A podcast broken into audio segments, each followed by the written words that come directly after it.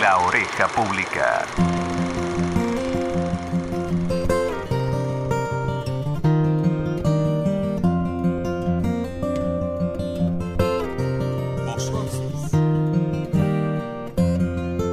Es domingo, un día distinto para muchos de nosotros. A esta hora, el naranja de un kiosco vocifera los titulares de este hoy que ya es pasado, que ya fue. En el aire de la cocina un dejo dormilón y pausado. En la calle, el trinar de los pájaros que no se queja nunca. Nosotros acá, en la radio, mezclando algunos vagos conceptos con los primeros mates, sosteniendo en el abrazo con los compañeros nuestro modo particular de enarbolar utopías, pensando en un mañana mejor, aceitando los engranajes de la memoria, siendo lo que hemos sido siempre, ni más ni menos renovamos la posibilidad del encuentro y la palabra. Comienza la oreja pública.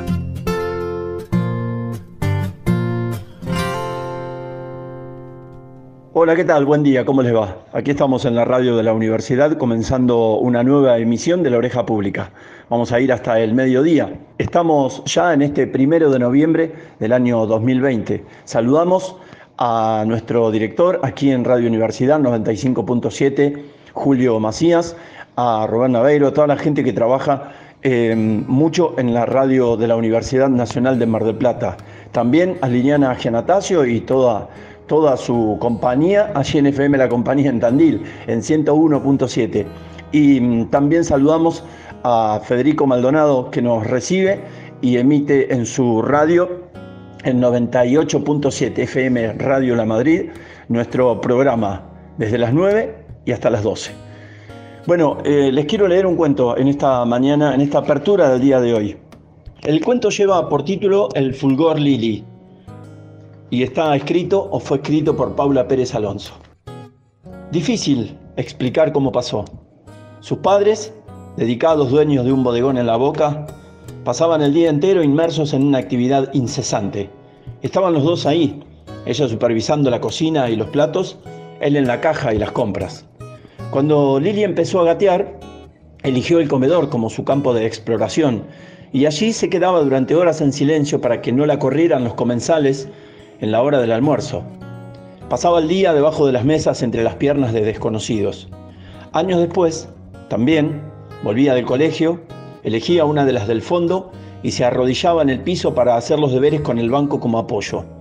Desde allí observaba la manera en que los hombres y las mujeres ubicaban los pies, si los movían con algún tic nervioso, si cruzaban o no las piernas, si tenían los zapatos lustrados o descosidos, y si eran nuevos, notaba cómo algunos aprovechaban a descalzarse para liberarlos de la opresión a la que los sometía un cuero demasiado duro o que no había considerado las protuberancias de los huesos que traen los años. Muchas veces la encontraron dormida, acostada sobre el banco de la mesa contra la pared. Cuando creció, ya no era fácil deslizarse entre una y otra sin ser vista. Se las arreglaba para escurrirse debajo de la que casi siempre quedaba vacía y seguir observando los movimientos de las piernas aparentemente inmovilizadas tan solo por ubicarse debajo de la línea de visión. Los torsos erguidos en la mayoría de los casos, los brazos y las cabezas expresaban lo que era necesario. Podían ser tullidos o padecer malformaciones de la cintura para abajo, y nada en sus gestos los habría delatado. Desde ese observatorio inferior adoptó un hábito que la acompañaría siempre, mirar los pies de hombres y mujeres, adolescentes y ancianos.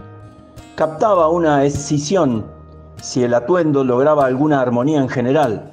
Terminaba de manera abrupta en la pantorrilla baja. Las medias y los calzados mostraban que allí se había acabado la relación de contigüidad y quedaban separados del conjunto como miembros disfuncionales de una familia que no pueden evitar algún tipo de desidia. No tenía hermanos y su principal entretenimiento no reclamaba compañeros de juego. En el colegio se replegaba en el banco que compartía con una compañera al fondo del aula y encontraba mucho más interesante aprender observando y escuchando en silencio que sumarse a los extrovertidos o interesados en hacerse notar. En el centro del patio del recreo había un árbol al que se trepaban como monitos dúctiles. Era un aguaribay mediano, con copa globosa, tronco grueso y corteza persistente, rojiza, que habían plantado los dueños originarios del lote. Decían que de noche en sus ramas paraban lechuzones, ahuyentaban a los murciélagos que colgaban cabeza abajo y pretendían afincarse en el mismo territorio o en los techos de la escuela. De día, el aguaribay concentraba la actividad de los recreos. Los chicos y las chicas, como aspirantes a monitos, se disputaban las ramas más grandes para amacarse un gran momento antes de dejarse caer. A Lili le divertía. Ocupaba su lugar en la fila sin hablar con nadie. Se columpiaba, se reía sola y al tirarse sobre la tierra seca volvía corriendo a esperar su turno. Pero un día, un compañero la apuró y en el afán de adelantarse le pisó la mano mientras ella empezaba a descolgarse. Ella retrajo el brazo y cayó mal sobre la pierna derecha, mientras oía el crujido de sus huesos. Cuando quiso incorporarse, la pierna había quedado contraída y por más que se esforzara, no alcanzaba a estirarla. Contuvo las lágrimas de dolor y no se quejó ni denunció al chico. Renguió el resto del día. Cuando llegó al restaurante, su madre la besó de costado y siguió amasando la pasta. El padre no sacó la vista de la pantalla de la computadora y después hundió la cabeza en las heladeras. Despotricaban porque un mozo les había robado unas botellas de vino y al ser descubierto había delatado a otro que volvía al local en la oscuridad de la madrugada, una vez por mes, para llevarse de la despensa una pieza de jamón. En el equilibrio siempre inestable de los intercambios, la ferocidad de la venganza se estranguló en un arrebato. Vino la policía y el acusado fue empujado hacia la comisaría para ser sometido a interrogatorio. Tal vez lograran una confesión. Lily compuso su cara lívida. El labio superior le temblaba y se refugió debajo de la mesa del salón comedor. Cuando se movió para ir a dormir, la cojera se había adueñado de su cuerpo. Creyó que se le pasaría en el sueño, pero a la mañana estaba peor. Sus padres lo notaron. Un médico dio su veredicto, una fractura de talón. Solamente con una operación y una sostenida rehabilitación lograría recuperar el pie. Se demoraron en operarla y después en dar con un terapeuta. La cojera se instaló. Lili no podía doblar la pierna derecha, con su cuerpo menudo la arrastraba como si se tratara de algo ajeno, encubría el dolor y asumía una forma de la resignación. En un primer momento, los compañeros del colegio la señalaron con crueldad. Algo de esa normalidad nos incomodaba y durante un tiempo la tuvieron en el centro de sus burlas. A pesar de la desvalidez, el accidente la afirmó de una manera nueva y no solo dejó de esforzarse por pasar inadvertida, sino que se mostró sin temor al murmullo de las miradas. Sintió que así como sus padres la ignoraban, si no se agenciaba algún sheite, podía ser invisible para el resto del mundo el resto de sus años. La cojera como su punto de apoyo la distinguió por sobre todas las cosas, porque no intentaba disimularla y tampoco enrostrarla, como sucede a veces con los que te ofrecen su deformidad para confirmar la aversión a la que han sido condenados. Lejos de replegarse en su lesión o de adoptar un modo esfinge, Lili apretó las mandíbulas, se vistió con un enterito negro humo y se lanzó a la calle donde los chicos y las chicas del barrio copaban la esquina. Se juntaban durante tardes enteras a fumar, escuchar música y rapear. Tenía buen oído y lo sorprendió con el ritmo de sus pasos de baile que hacían de la cojera su dolor y su punto de apoyo, con movimientos acompasados de la cabeza, de los hombros, los brazos, los pies descalzos y un tarareo que los contagiaba a medida que inventaba la coreografía. Su armonía y expresión brotaban imprevisibles. Pronto la siguieron con palmadas y festejaron su ánimo. Tal vez el accidente y la imposibilidad marcaran un punto de inflexión en Lily, que entendió que si no se lanzaba hacia el exterior con un gesto expansivo y vertiginoso, podía atrofiarse para siempre o deshacerse como una mariposa recién salida de la crisálida que no logra afincarse en territorio propio. Había llegado al límite de su pensamiento y la inestabilidad la obligaba al movimiento. Lily se convirtió en la mayor atracción en los bailes y en las kermeses. En muy poco tiempo, el fulgor Lily se había afirmado en sus pasos y su baile lograba la máxima atención en un público ávido, porque cada vez le introducía relumbres y variaciones nuevas. Aunque Lily no llegaba a capturar un sentido, las posibilidades la provocaban. llegó a profesionalizarse, sedujo a otros chicos y a otras chicas del barrio y juntos conformaron un grupo que desplegó su baile en clubes sociales de la capital y el conurbano. Salieron de gira por el interior y se hicieron un nombre. Una banda de músicos que empezaba a hacer sus primeras presentaciones los vio bailar y se prendó de ellos. La renguera de Lili los inspiró y la llevaron como si fuera un fetiche en todas sus giras. Con astucia, presentaban el defecto como distinción y estandarte de otra estética. En poco tiempo muchas chicas y chicos empezaron a falsear una renguera como un gesto o una inscripción. Lili podía vivir sin buscar ni confirmar el abismo que la separaba de sus padres. De haber tenido dinero, seguramente la habrían llevado a los mejores médicos del mundo, en una peregrinación obsesiva por la perfección.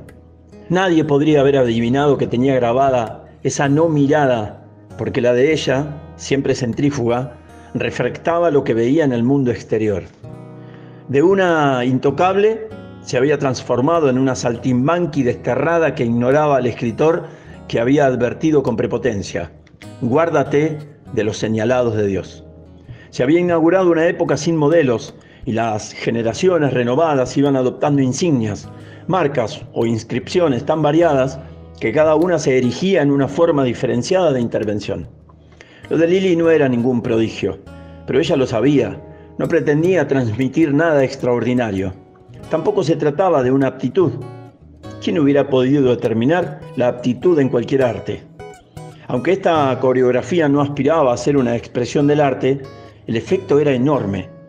En cuanto se conocía que iba a bailar, la noticia se propagaba por la localidad y el día del estreno llegaban cientos y miles en grupos, multitudes calurosas llenas de sentimiento. Esto sí presentaba un enigma. Su cuerpo, templado y vibrante, se expresaba como un instrumento que otro tocaba con genio, y el público enardecido aplaudía cada vez que el contoneo de las caderas y su pierna coja acentuaban el compás. Tal vez porque existió desde mucho antes de que los humanos adquirieran la habilidad del lenguaje, el balanceo rítmico inducido por la música ganaba mayor arraigo en cada acorde. Lili alargaba la boca en posición de ensueño, se dejaba arrullar y en un murmullo de cariño y aprobación se abandonaba a un movimiento único, empapada en sudor. Habitaba solamente esa danza, como si no existiese otra cosa que ese fluir imparable, frenético, que sostuviera una vida. Lo que Lili no imaginó fue que sus padres reaccionarían con indignación. No soportaron la incorporación del defecto a una danza contagiosa que glorificaba la anormalidad. La exhibición de la cojera les resultó revulsiva. Si no podían eliminar la falla, había que hacerla desaparecer. La veían gótica, su estética, fascinante para sus seguidores, les resultaba incomprensible, monstruosa, no podían admitirla como hija propia. La encararon como parte de un sistema de supervivencia. ¿Cómo se largaba por ahí sin consultarlos? Ella no era mayor de edad. ¿Cómo hacía de su falla algo público? ¿Cómo no tenía en cuenta el daño que les ocasionaba esa impudicia? Se sentían defraudados, abandonados, ofendidos. Ellos no habían advertido la seriedad de su sufrimiento, pero ahora sí se ocuparían de ella. No era tarde. Además, la suya no era una gran danza, sino algo del momento. Además, en la caja o en la cocina la cojera pasaría inadvertida. Lily se dio cuenta muy pronto de que los dos, de un mismo lado, eran imbatibles. Intuyó que cualquier resistencia provocaría una destrucción mayor. Tuvo miedo. Las sombras se presentaron cada día con más espesura. Dispusieron la cueva a extramuros en el fondo de la casa. Lili no tuvo la fuerza para torcer el destino que sus padres hicieron caer sobre ella como una losa. La embestida furiosa consumió sus defensas. Cayó, enmudeció y se recluyó en el salón comedor. La soledad de su vida invisible la cubrió con un manto inmóvil. Nadie se dio cuenta de lo que le pasaba. Su cuerpo desvalido ya no se expresó como un instrumento que otro tocó con genio. No la siguieron con palmadas, ni festejaron su ánimo, ni la aplaudieron enardecidos. No la invitaron a giras por el conurbano o el interior, ni inspiró nunca más a nadie. Finalmente, Lili ya no habitó su danza.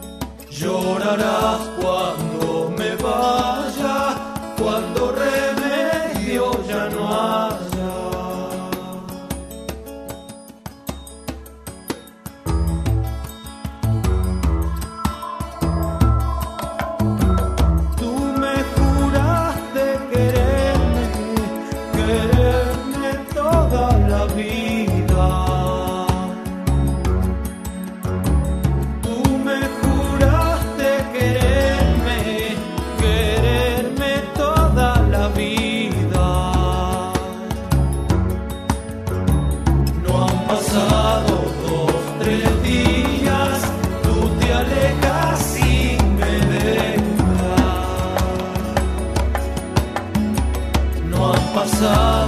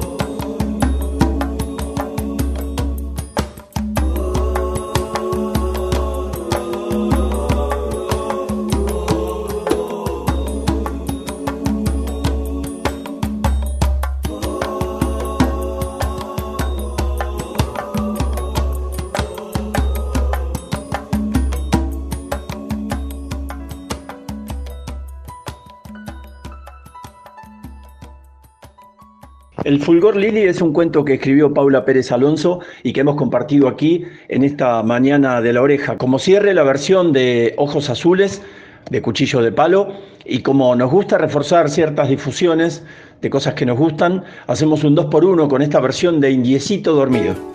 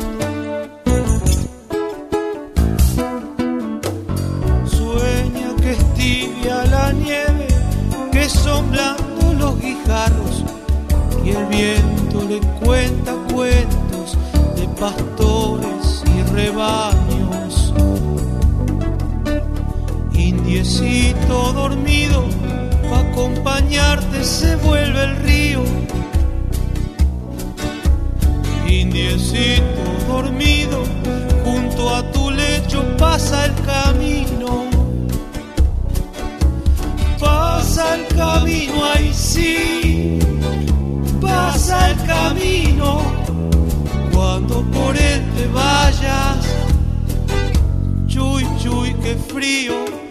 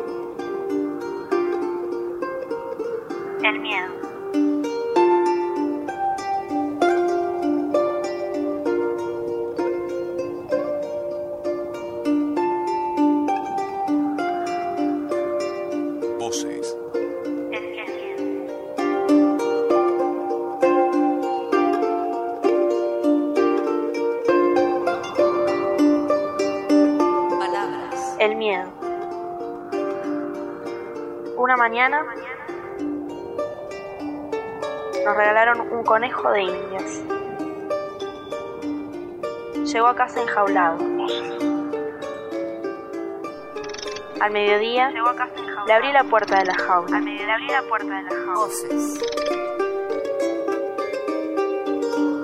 Una mañana nos regalaron un conejo de indio.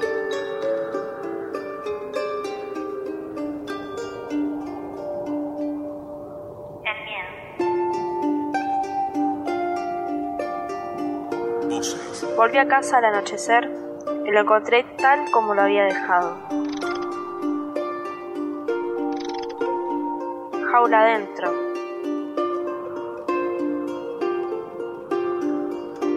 Pegado a los barrotes. Volví a casa al anochecer. Y lo encontré tal como lo había dejado. Temblando del susto de la libertad.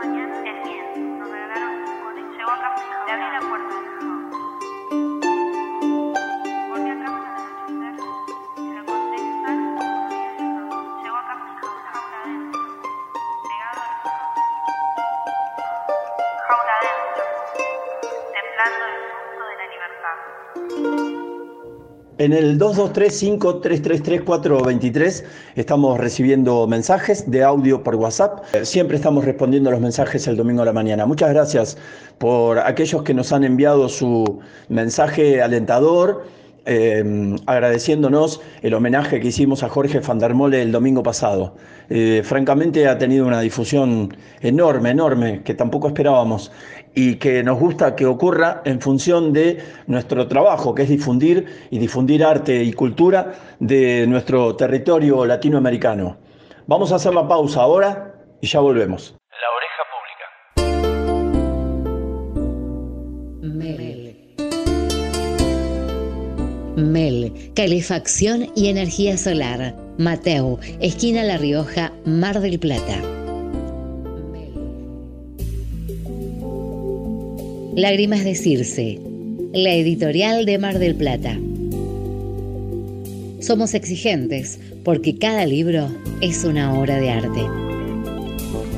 Corrección, maquetado y edición de libros de poesía, narrativa, cuento, microficción, novela y ensayo. Múltiples galeras, diseños exclusivos en cubiertas, ISBN, impresión en la más exclusiva imprenta digital de Buenos Aires. Brindamos las mayores seguridades y ofrecemos el mejor precio de la ciudad. Encontranos en el grupo público de Facebook Lágrimas de Circe el Club. También en nuestra fanpage y en miradasdeartista.com. Mándanos un email a carloscartolano.gmail.com Lágrimas de Circe, la editorial de Mar del Plata.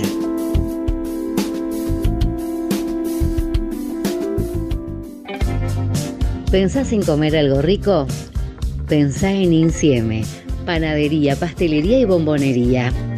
Panes integrales, panes lacteados, pan de campo. 223 449 4126 Insieme. Arial Gráfica. Afiches, volantes, talonarios, tarjetas, invitaciones, stickers, libros, fotografías, imanes y cuadros. Impresión de apuntes y material de estudio. Mandanos tu PDF. Arial Gráfica. San Luis 4580. Casi Juan B. Justo. Teléfono 495-1221. WhatsApp 223 541 7274. Todo lo que necesitas arialgráfica.yahoo.com Arial Gráfica, todo lo que necesitas imprimir. Empresa Duo Electric. Electricidad, iluminación, alarma, circuito cerrado de TV. Empresa Duo Electric. Reparación, colocación y mantenimiento. Trabajos de calidad bajo normas vigentes y materiales estandarizados. Empresa Duo Electric. Consultas al 223-602-1855, 223-448-6174. Empresa Duo Electric. La oreja pública. La radio es mi abuela pintando al óleo un cuadro donde los barcos se mueven lentamente. La radio es el 532 llevándome a la escuela con tristeza de folclore y madrugada. La radio es la primera vez que escuché a Serrat o a Sui Generis. La radio es una tienda donde de muy pequeño Ferrer y Piazzolla, a través de la voz diferente de una mujer, me cuenta que hay un loco con dos banderitas de taxi libre en una esquina. La radio son las miserables proclamas de los gobiernos militares y la insoportable soledad de las Malvinas. La radio son las risas imparables de mi amigo Jorge Taglioni desde adentro de un programa de radio. Y así podría seguir porque la radio es la vida, o al menos un buen cacho de ella. La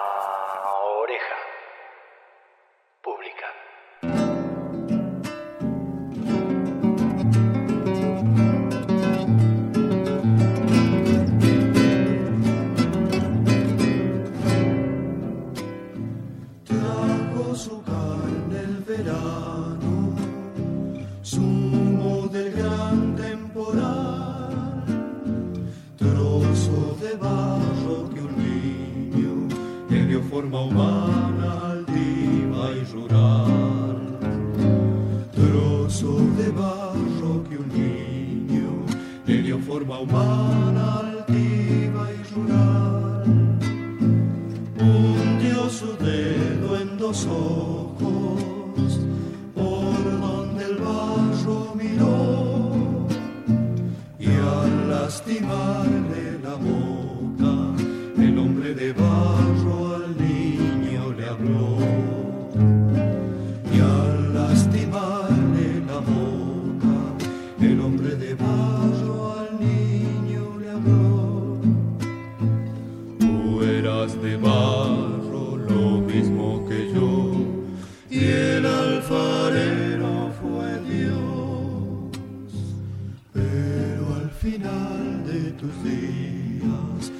vendrás a mi tierra, lo quieras o no. Pero al final de tus días vendrás a mi tierra, lo quieras o no.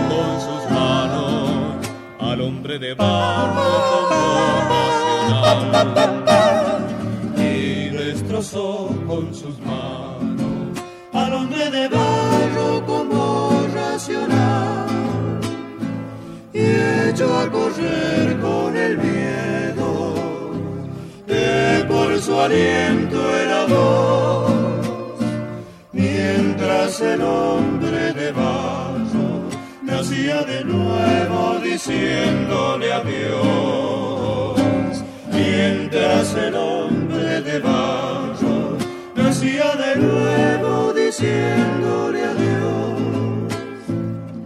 Tú eras de barro, lo mismo que yo, y el alfarero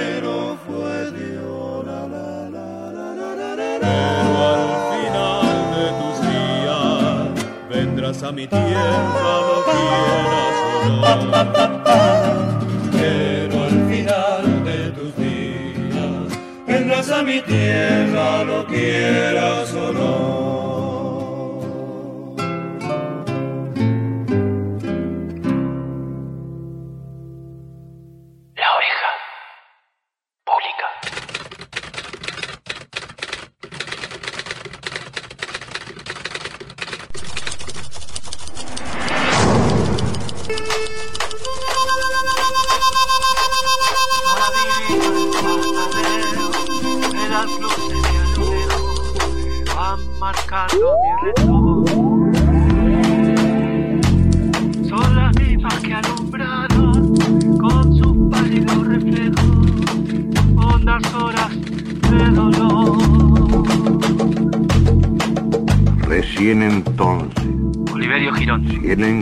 del subsobo, los trueques, toques, topos, las malacras, el desobe, los topos. Palabras. Si el ego hueco herniado, el covaciarse acero, los elencos del asco, las acrencias, los finitos afines pudiesen menos, Si no expudieran casi los escarbes vitales, el hartazgo encadena, lo posmascado pálido.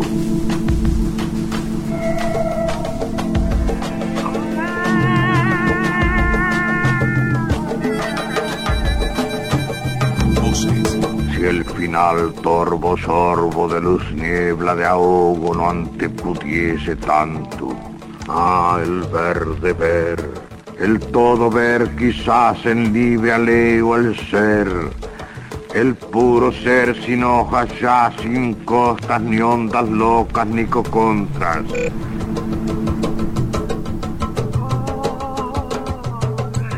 Voces. Solo su ámbito solo. Recién. Quizá.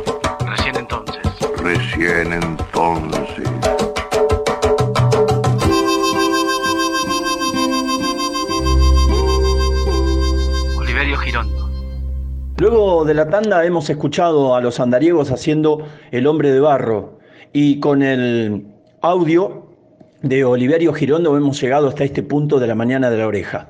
Nuestro compañero Rodrigo Argañ esta mañana no va a estar con nosotros, lo va a hacer el próximo domingo nuevamente.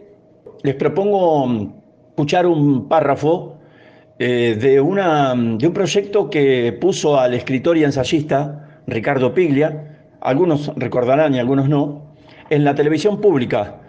El director de la Biblioteca Nacional de ese momento, Horacio González, eh, hizo así como, como, como una especie de, de puente para generar que eh, Borges llegara a la televisión pública, ¿no? Esto de ensamblar una biblioteca con un canal de, de televisión que yo supongo que debe haber sido bastante com complicado y conflictivo, pero bueno, gracias también a la visión particular de la dirección de la televisión pública de ese momento, se pudo lograr.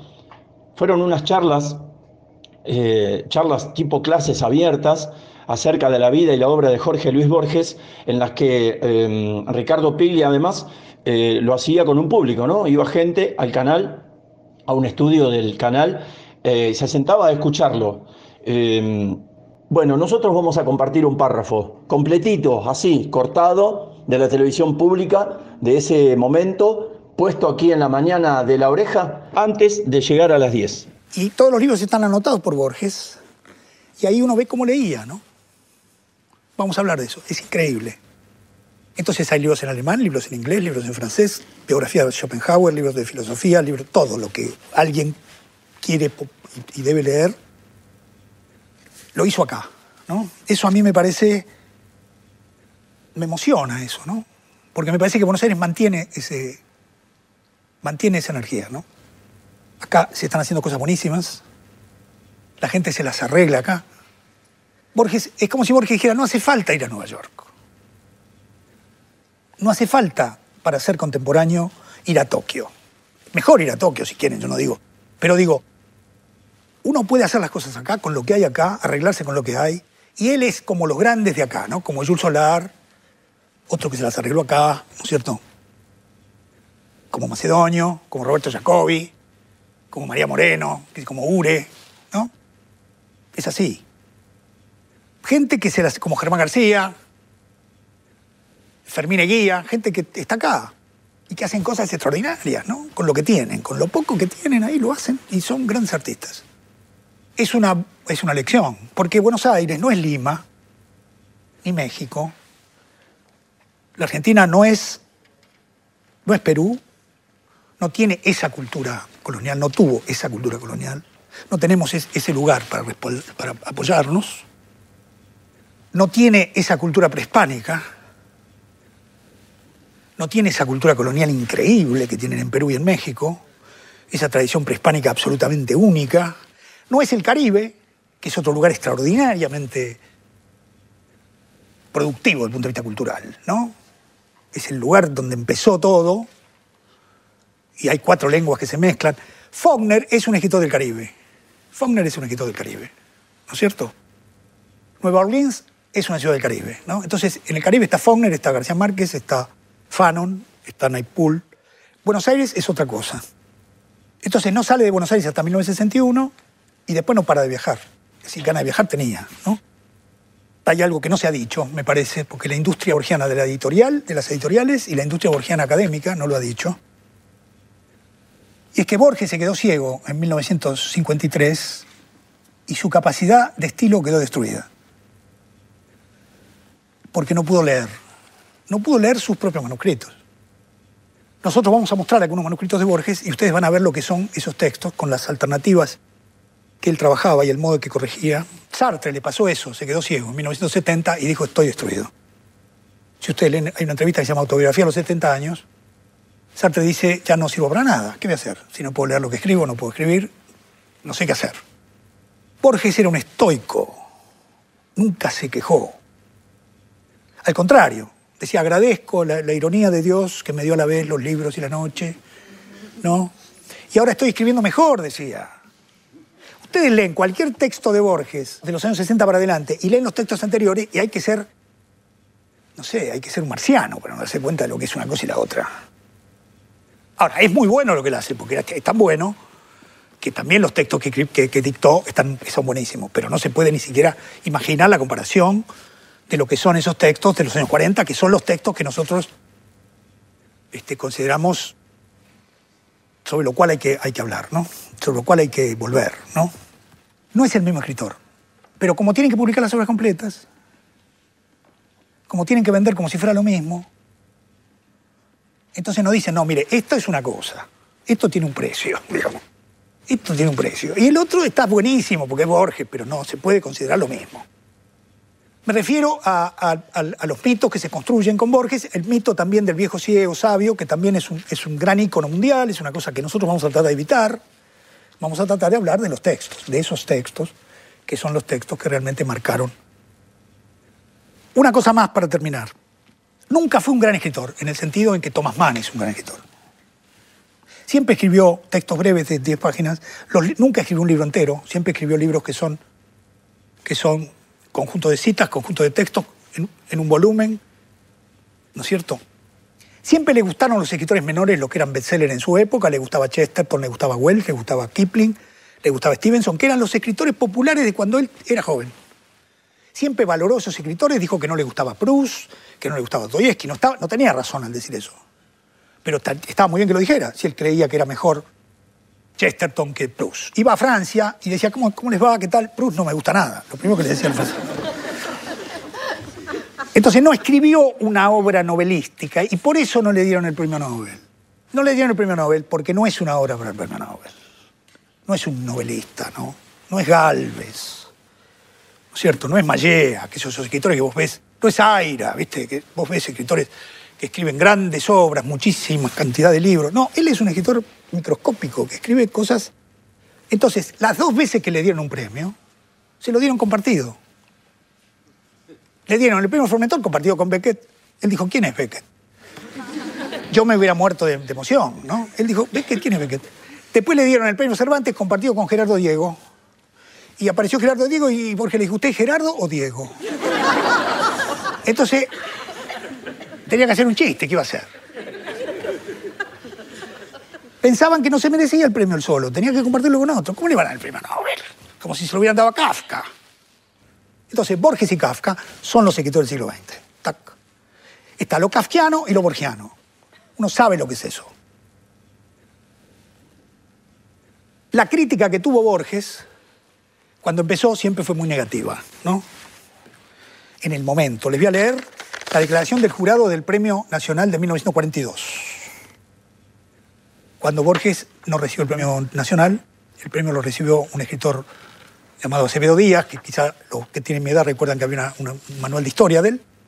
El jurado dice, quienes se decidan a leer el libro, los, libros, los cuentos de Borges, el primer libro de cuentos de Borges, hallen esa explicación en su carácter de literatura deshumanizada, de alambique, más aún, de oscuro y arbitrario juego cerebral, que ni siquiera puede compararse con las combinaciones del ajedrez, porque éstas responden a un riguroso encadenamiento y no al capricho del autor.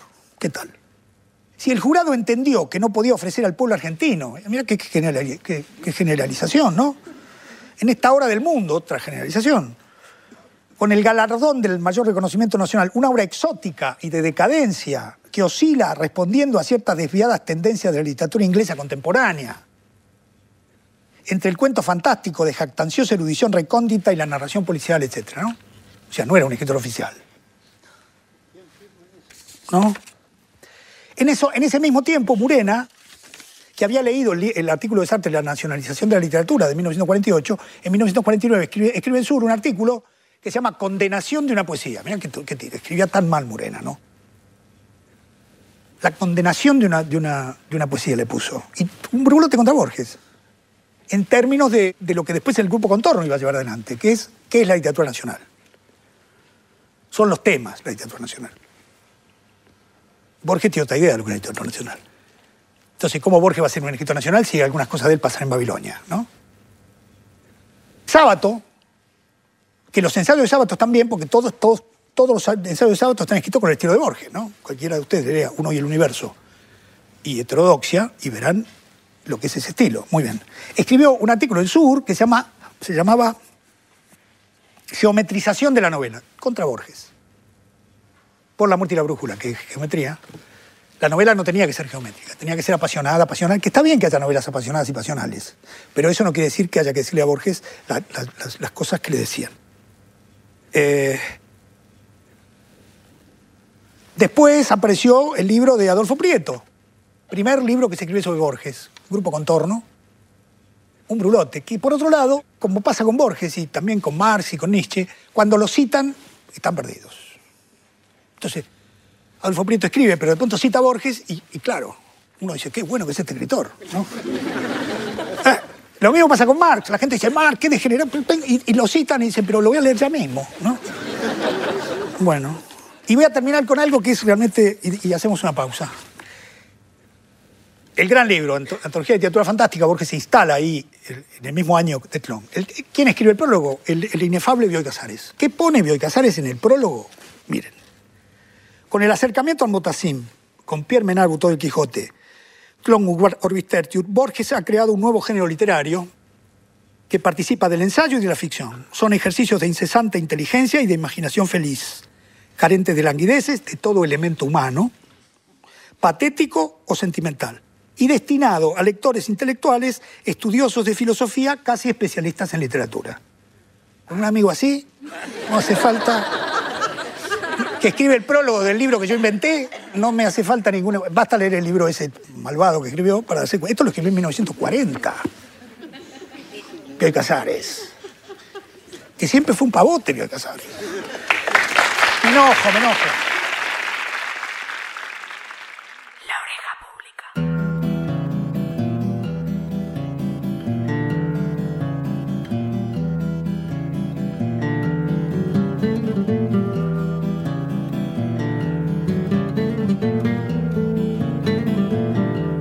Milonga que este porteño dedica a los orientales, agradeciendo memorias de tardes y de ceibales. El sabor del oriental con estas palabras pinto es el sabor de lo que es igual y un poco distinto. Milonga de tantas cosas que se van quedando lejos, la quinta con mirador y el zócalo de azulejos. En tu banda sale el sol, apagando a la farola del cerro y dando alegría a la arena y a la ula.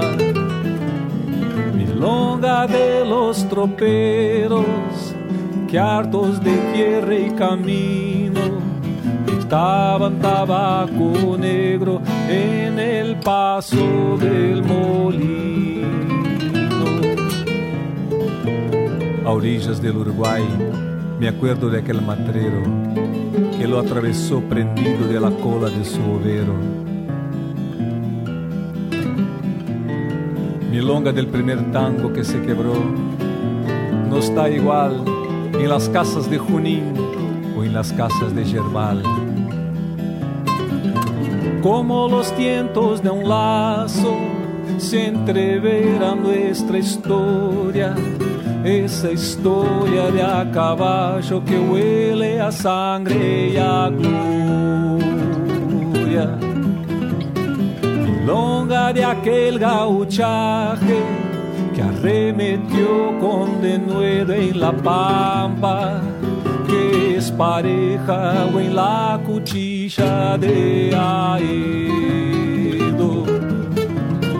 ¿Quién dirá de quiénes fueron esas lanzas enemigas que irá desgastando el tiempo si de Ramírez o Artigas? Para pelear como hermanos era buena cualquier cancha. Que lo digan los que vieron su último sol en Cagancha. Hombro a hombro o pecho a pecho, cuántas veces combatimos, cuántas veces nos corrieron, cuántas veces nos corrimos. Milonga del olvidado, que muere y que no se queja. Milonga de la garganta tajeada de oreja a oreja. Milonga del domador, de potros de casco duro y de la plata que alegra el apero del oscuro. Milonga de la milonga a la sombra del ombú. Milonga del otro Hernández que se batió en Paisandú.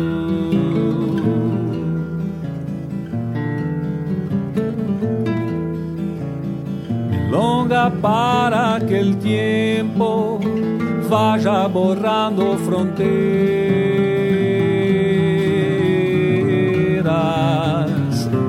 Algo tienen los mismos colores las dos banderas.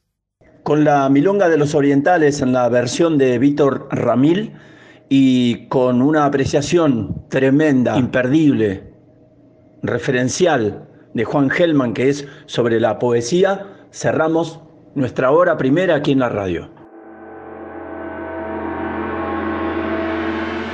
La oreja pública.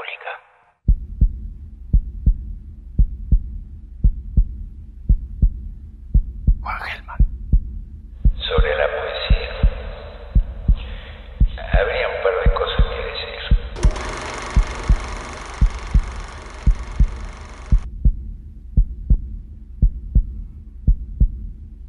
Sobre la poesía. Habría un par de cosas que decir. Juan Gelman.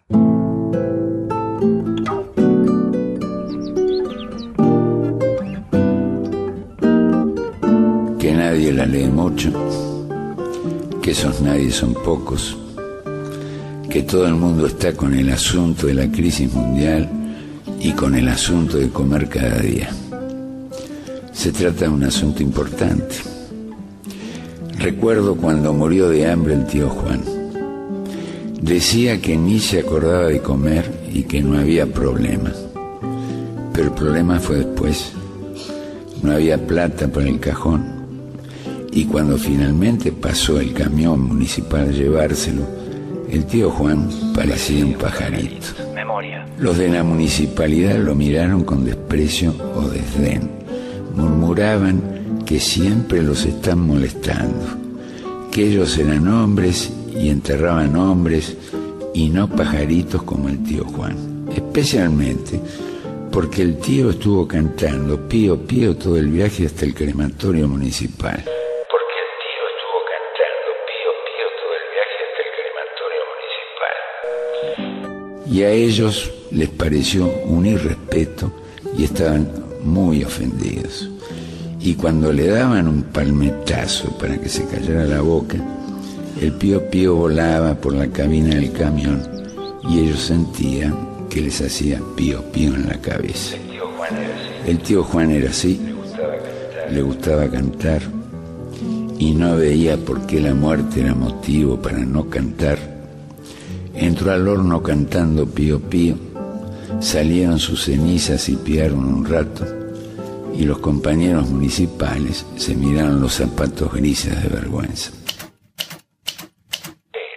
Pero, volviendo a la poesía, los poetas ahora la pasan bastante mal. Nadie los lee mucho, esos nadie son pocos, el oficio perdió prestigio. Para un poeta es cada día más difícil conseguir el amor de una muchacha, ser candidato a presidente, que algún almacenero le fíe, que un guerrero haga hazañas para que él las cante, que un rey le pague cada verso con tres monedas de oro, y nadie sabe si eso ocurre porque se terminaron las muchachas, los almaceneros, los guerreros, los reyes, o simplemente los poetas, o pasaron las dos cosas y es inútil romperse la cabeza pensando en la cuestión.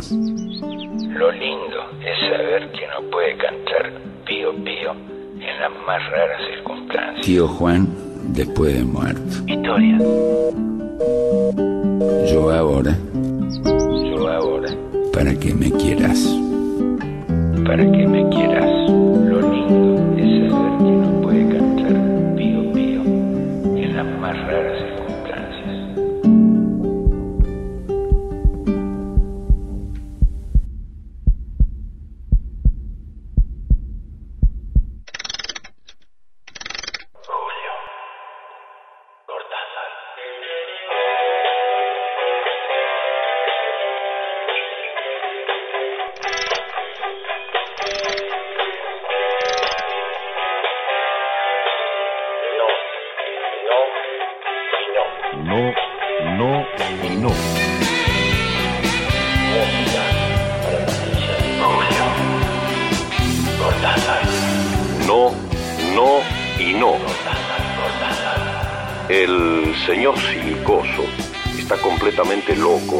se imagina que voy a darle una hormiga. Música para patillas. No, no no. Por el momento no pide más que una, creyendo que va a convencerme con su modestia. Pero al principio, el 22 de noviembre por la tarde, pedía mucho más.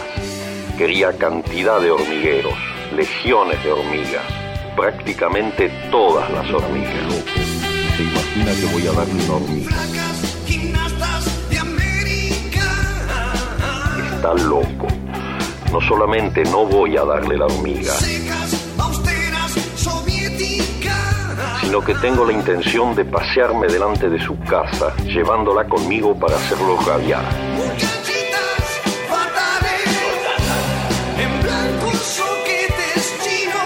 Procederé de la manera siguiente. Primero, me pondré mi corbata amarilla. Después de haber elegido la más esbelta y vivaz de mis hormigas, la soltaré para que se pasee por la corbata. Habrá así un doble paseo, en el que yo iré y vendré frente a la casa del señor Silicoso. Y mi hormiga irá y vendrá por mi corbata. He dicho un doble paseo, más bien una apertura infinita de paseos en espiral.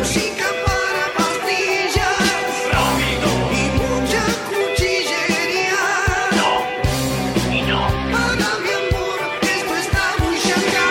Pues si bien la hormiga se pasea por mi corbata, mi corbata se pasea conmigo, la Tierra me pasea en torno de la eclíptica, esta se pasea a lo largo de la galaxia, que se pasea en torno de la estrella beta del Centauro, en ese mismo momento el señor Silicoso, que cree estar inmóvil, se asomará al balcón a tiempo para ver a mi hormiga perfectamente dibujada con todas sus patas y sus antenas sobre mi corbata amarilla que le parecerá, pobre hombre, una espada flamígera. No, no y no.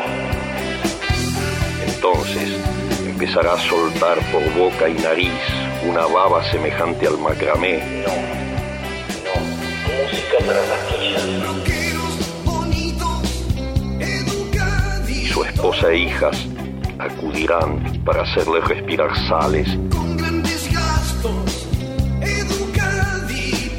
y tenderlo en el canapé del salón, salón que conozco demasiado bien.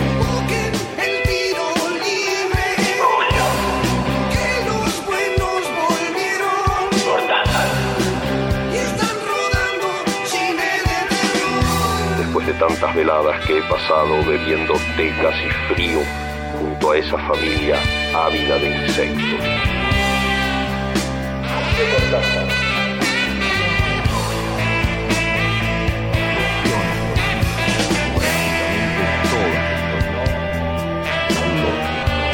No solamente no voy a darle la vuelta, sino que tengo la intención de pasearme delante de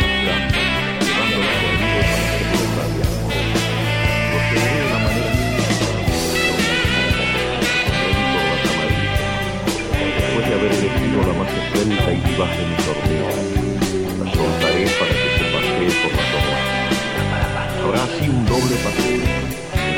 La oreja vendré a esa familia ávida de insectos. La oreja pública.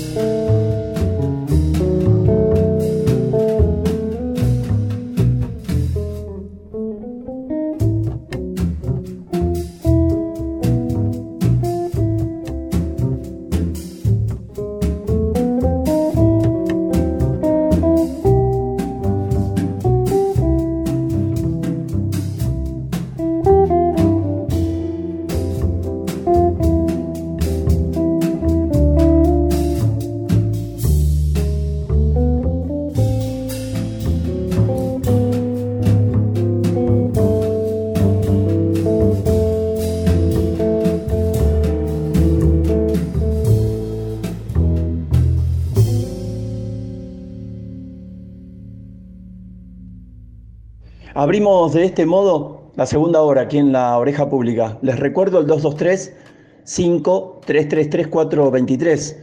Un audio de Julio Cortázar, no, no y no. Y Sebastián Del Hoyo, nuestro querido amigo, gran músico y compositor, el zurdo, el zurdo del hoyo, haciendo una canción que le pertenece en composición, que se llama La Declaración. Bellísima canción. Ahora es tiempo de presentar a nuestro queridísimo amigo, director de Lágrimas de Circe. ¿Qué controversia se armó con lo de las editoriales de Mar del Plata? Bueno, eh, en principio yo mm, quiero dar fe públicamente de la de dos editoriales que, que aparecieron allí como de nombre Vamos a contar. Es, apareció una, una señora que no, no, no, recuerdo el nombre ahora, que yo no la conozco, eh, que publicó, hizo una publicación en Facebook diciendo, tengo dos novelas para publicar, necesito una editorial en Mar del Plata y no sé a quién recurrir. Entonces le entraron a contestar, yo puse Carlos Cardolano, Lágrimas de Circe. Eh, podría haber puesto también la editorial de Mariana Bo, las dos personas, estas dos personas que nombro, tienen una editorial eh, que trabajan dignamente. Y yo mencioné este, a Carlos Cartolano porque hemos editado el, último libro junto a Ana Vázquez con él y Lágrimas de Circe es una editorial que tiene una, un trabajo mm, este, de pormenores, de detalles, ¿no? en la impresión final, en, la compaginación, en el modo de presentar el libro como producto final, eh, que, es, de excelencia. Así que bueno, se, armó una que me gustó de todos modos porque se dieron otros nombres a conocer y, no está mal, ¿no? El mercado funciona de ese modo. Nosotros recomendamos Lágrimas de Circe porque la verdad es que el trabajo que hace Carlos Cartolano en ella es para mencionar, ¿no? Es para mencionar y, sobre todo es para recomendar para aquellos escritores que no, o escritoras que todavía no han, no han editado, eh, bueno, tener una buena experiencia en la primera vez siempre está bueno. Lágrimas de Circe y Carlos Cartolano aquí también en la mañana de la oreja. Los saludamos. Buen día, Carlitos. ¿Cómo te va? Buenos días, Fabio y fieles oyentes de la oreja pública. Continuamos con la actuación del mayor conspirador que registra la primera historia nacional, Carlos del Viar. Y habíamos llegado hasta su destitución como director supremo de las Provincias Unidas, atento a su gobierno dictatorial y elitista, durante el cual llegó a aplicar la pena de muerte sin preámbulos. A raíz de la revolución del 15 de abril de 1815, Alvear fue entonces desterrado y sus bienes expropiados. Su derrocamiento fue el más cruento de la incipiente revolución. Su exilio duró casi siete años, los primeros tres en Río de Janeiro, los restantes en Montevideo, causándole enormes problemas y disgustos. Luego de haber sacrificado la perspectiva que le ofrecía un mayorazgo en España y tras gastar su pequeña fortuna financiando la causa revolucionaria, a su manera por supuesto, a los 25 años Alvear se vio forzado a vivir en un país extranjero con una numerosa familia y sin recursos. Llegó por entonces a Río de Janeiro el general español Bigodet, antiguo jefe de Montevideo, resentido con Alviar por la estratagema que éste le jugó, obligándolo a rendir Montevideo. Les recuerdo que Alviar había pactado con Bigodet una capitulación por la cual los realistas abandonarían la ciudad a cambio de terminar con el sitio y hacerles entrega a los hambrientos y desfallecidos los víveres necesarios para su recuperación. Pero después Alvear desconoció la capitulación y trató a los españoles como si se hubiesen rendido incondicionalmente, tomando prisioneros a muchos y obligando a otros por la fuerza a incorporarse al ejército revolucionario. Preocupado entonces Alvear por la eventualidad de una venganza de su enemigo, escribió a San Martín solicitándole su ayuda. Carta de Alviar a José de San Martín, dirigida desde Río de Janeiro el 2 de febrero de 1816. Señor don José de San Martín, mi estimado amigo, arrojado de mi país, como usted sabe, y venido a encontrar aquí una nueva patria y un gobierno protector en la piedad y generosidad de este magnánimo príncipe, bajo cuya protección pienso pasar el resto de mis días al abrigo de los tiros de mis enemigos. Usted que me ha probado bien de cerca, conoce lo desinteresado que he sido en materia de dinero, por consiguiente estoy seguro no habrá dado crédito a las horrorosas imputaciones con que mis enemigos han querido achacarme sobre este asunto. Mi situación es la más deplorable del mundo en materia de intereses. Los únicos bienes que me habían quedado eran los de mi herencia materna, que debían tocarme de resultas de la muerte de mi abuela. Estos han sido injustamente embargados. Usted sabe lo generoso que he sido en auxiliar a mis amigos. Esto me ha arruinado habiendo sido tan desgraciado que en estas circunstancias no he encontrado uno solo que me haya pagado algo de lo mucho que me deben. Ignoro el grado de resentimiento en que usted puede hallarse con respecto a mí, pero nuestros comunes enemigos han tratado insensatamente de afinar la discordia entre los dos. Pero, como por una parte mi conciencia nada me reprocha con respecto a usted y por otra, el conocimiento que tengo de su honradez me mueve, en paisano mío, a escribir a usted para que si tiene algún valimento con el gobierno de Buenos Aires, se empeñe con él para que me devuelvan mis bienes embargados. De otro modo, me es imposible vivir y tendré que pasar el resto de mi vida en la más horrorosa miseria con una familia inocente que ha tenido la desgracia de pertenecer a un padre que ha perdido todo por su fanatismo en hacer toda especie de sacrificios en obsequio de un país que le ha pagado con tanta ingratitud. Y casi al final de esta carta, que por supuesto San Martín ignoró, dice, mucho he tenido que sufrir con Bigodet, que se halla aquí. Ha hecho las más fuertes instancias para que mi persona le fuese entregada y mandarme a España a concluir mis días en un cadalso. Por fortuna este generoso príncipe no ha consentido en tal iniquidad y me ha ofrecido que nunca me entregará. Por supuesto, San Martín hizo caso omiso de los reclamos de Alviar y ni siquiera contestó la carta. Pero aún le quedaba munición perversa al conspirador. Logró aliarse con el encargado de negocios español en la corte portuguesa, Andrés Villalba, quien prometió protegerlo contra toda agresión si pedía clemencia al monarca español, a Fernando VII. Entonces, Alvear entregó a Villalba un detalle de las fuerzas militares, su armamento y grado de instrucción, e incitó al gobierno español a contactar con los realistas de Córdoba y Buenos Aires. Su traición no quedó allí, sino que sumó una insólita razón. Dijo que él se había elevado al gobierno para volver al país a la dominación española. Y cito textual, poner término a esta maldita revolución, porque mi decidido conato ha sido volver estos países a la dominación de un soberano que solamente puede hacerlos felices.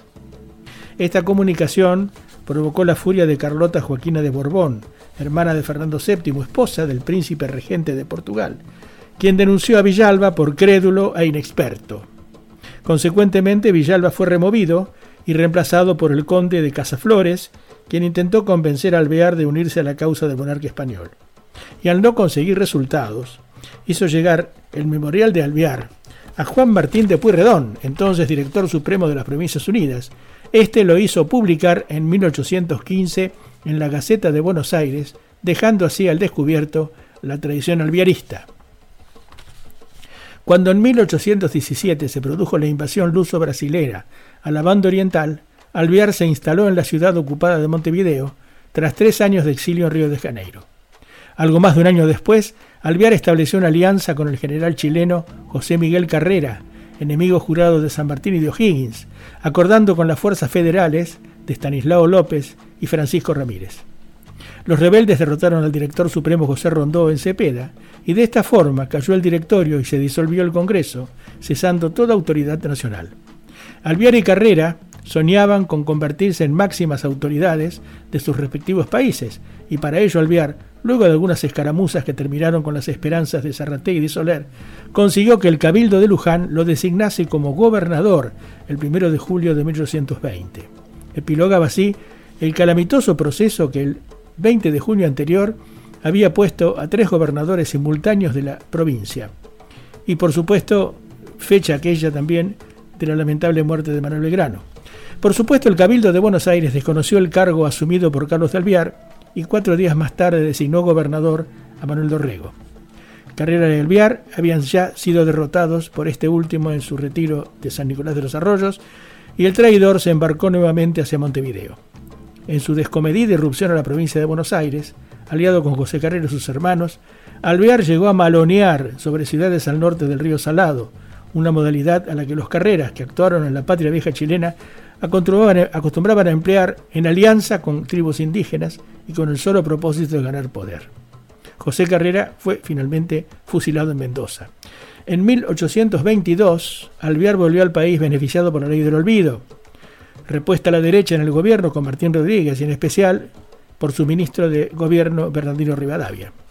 Como no podía encargársele a otro, Alvear fue designado para realizar una misión diplomática en Londres, gestando el reconocimiento de la independencia por la corona británica y en Washington, interesando a Monroe y su secretario de Estado, John Quincy Adams, para que apoyara los reclamos sobre la banda oriental en poder del imperio luso-brasilero.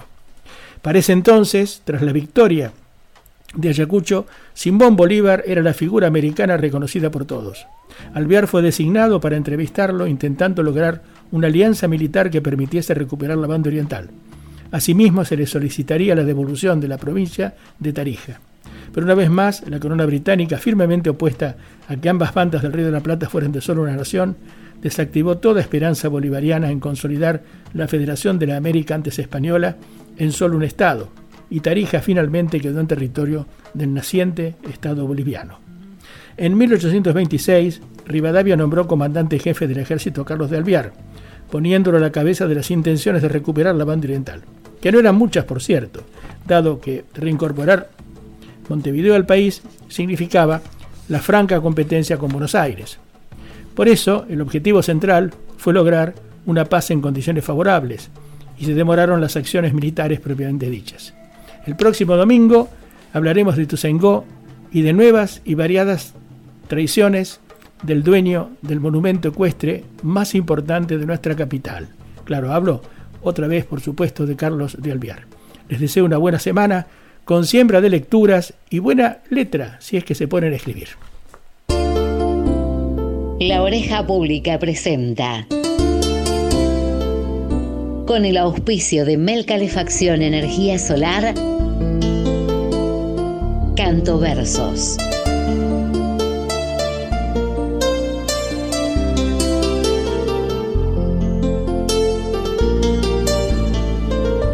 Ana Turner nos invita a recorrer la poesía de la canción junto a nuestros artistas.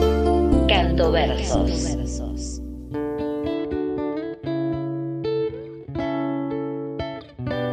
Hola Fabio, muchas gracias por la recibida.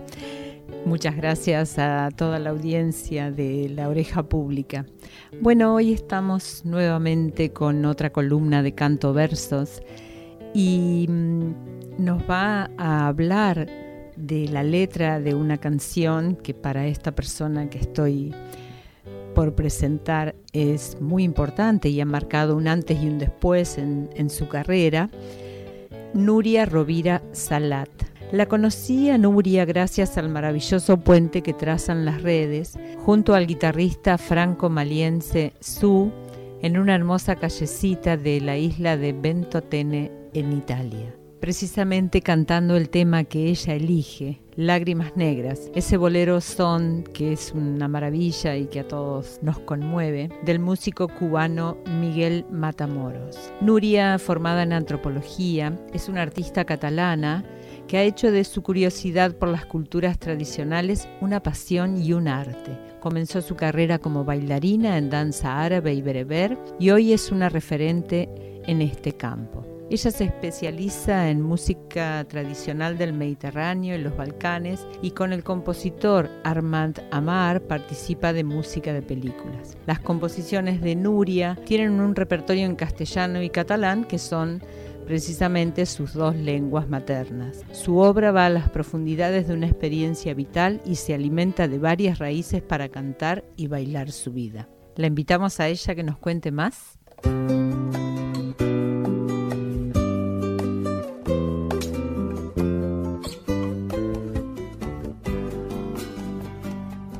Hola, soy Nuria Rovira Salat, soy catalana, nacida en Barcelona, donde viví hasta los 23 años y luego me, fui a Francia, donde estoy viviendo desde el 2005 y estoy trabajando allí, soy cantante y bailarina. Me invitó Ana a participar en Canto Versos. Estoy encantada de poder participar en el programa. Y bueno, hablándoles un poco de mí, eh, soy cantante, bailarina, me dedico a la música y a la danza mediterránea, esencialmente de África del Norte, los Balcanes y el Cáucaso. Me dedico a la danza árabe, berebere y zíngara. Soy profesora de danza y coreógrafa y soy también cantante. Tengo estudios de educadora social, soy licenciada en antropología y eso me dio ganas de, trabajar en las músicas del mundo, transmitiendo en la transmisión de, esa música y de esas danzas tradicionales, de ese patrimonio artístico tradicional. He participado con músicos eh, como por ejemplo el músico libanés Ibrahim Malouf y colaboro también con Armand Amar haciendo diversas músicas y canciones para películas. Bueno, eso es un poquito para que, para que me conozcáis mejor. Actualmente estoy trabajando en mi proyecto personal con composiciones mías y composiciones de mi grupo de músicos. Y bueno, eh, hechas las presentaciones, eh, me gustaría presentarles el tema del que voy a hablar, que se llama Lágrimas Negras, que muchos de ustedes deben conocer. Eh, se trata de un bolero son cubano de los años 30.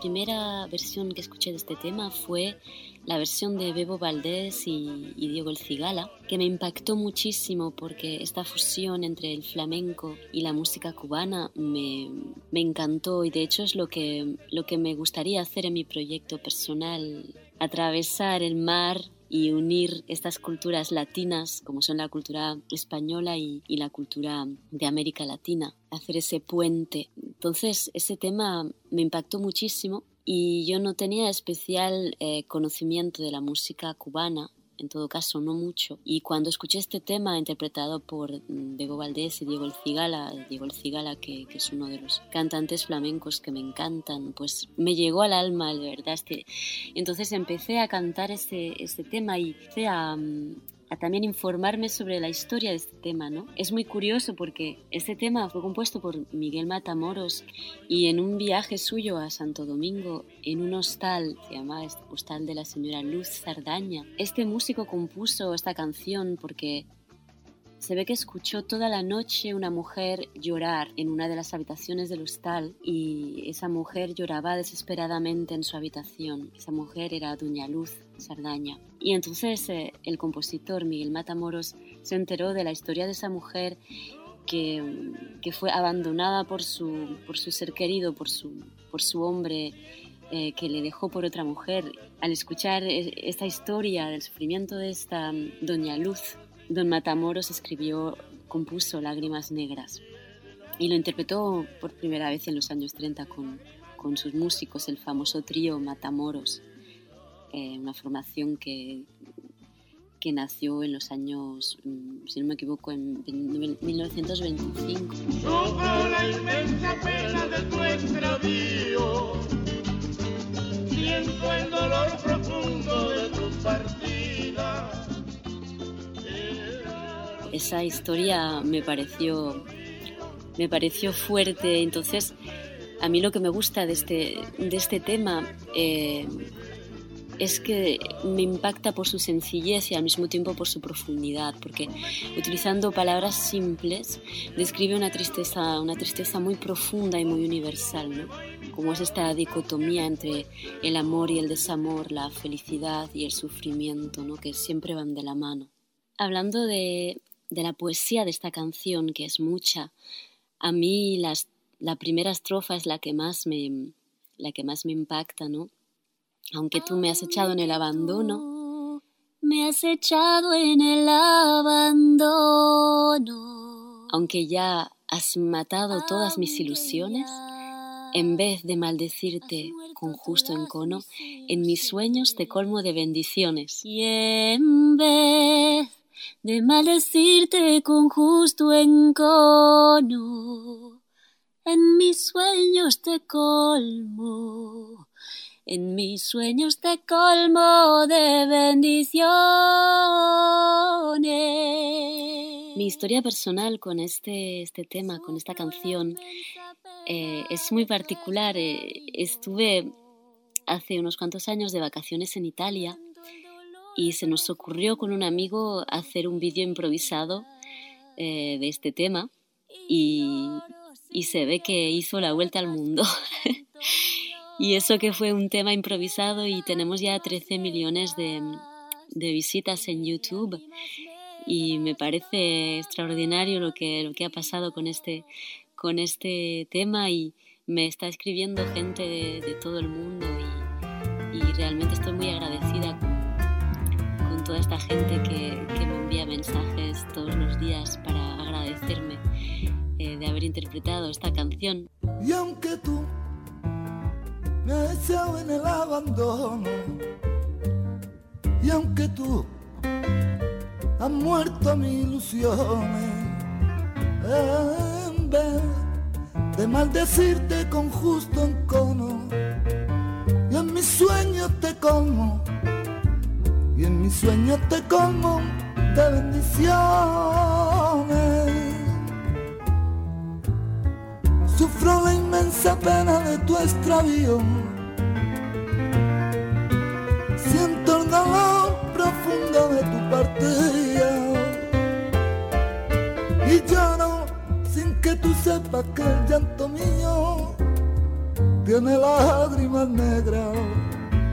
Tiene lágrimas negras como mi vida.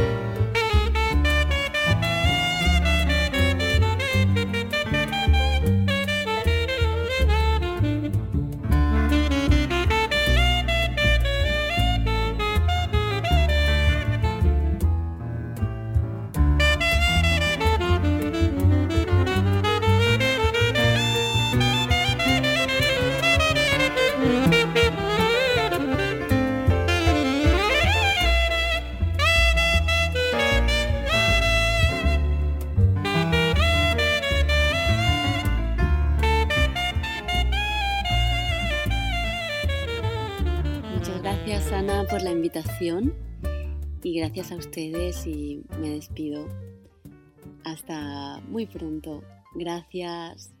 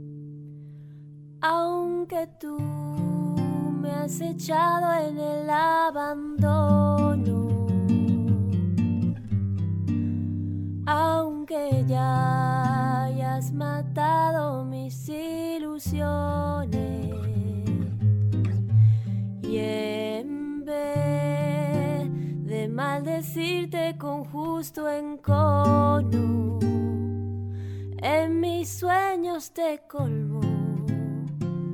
En mis sueños te colmo de bendiciones.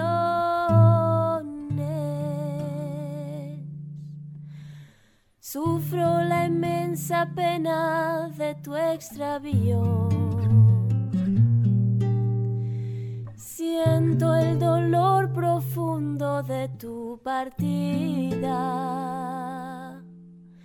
Y lloro sin que tú sepas que el llanto mío tiene lágrimas negras, tiene lágrimas negras como mi vida. La la la la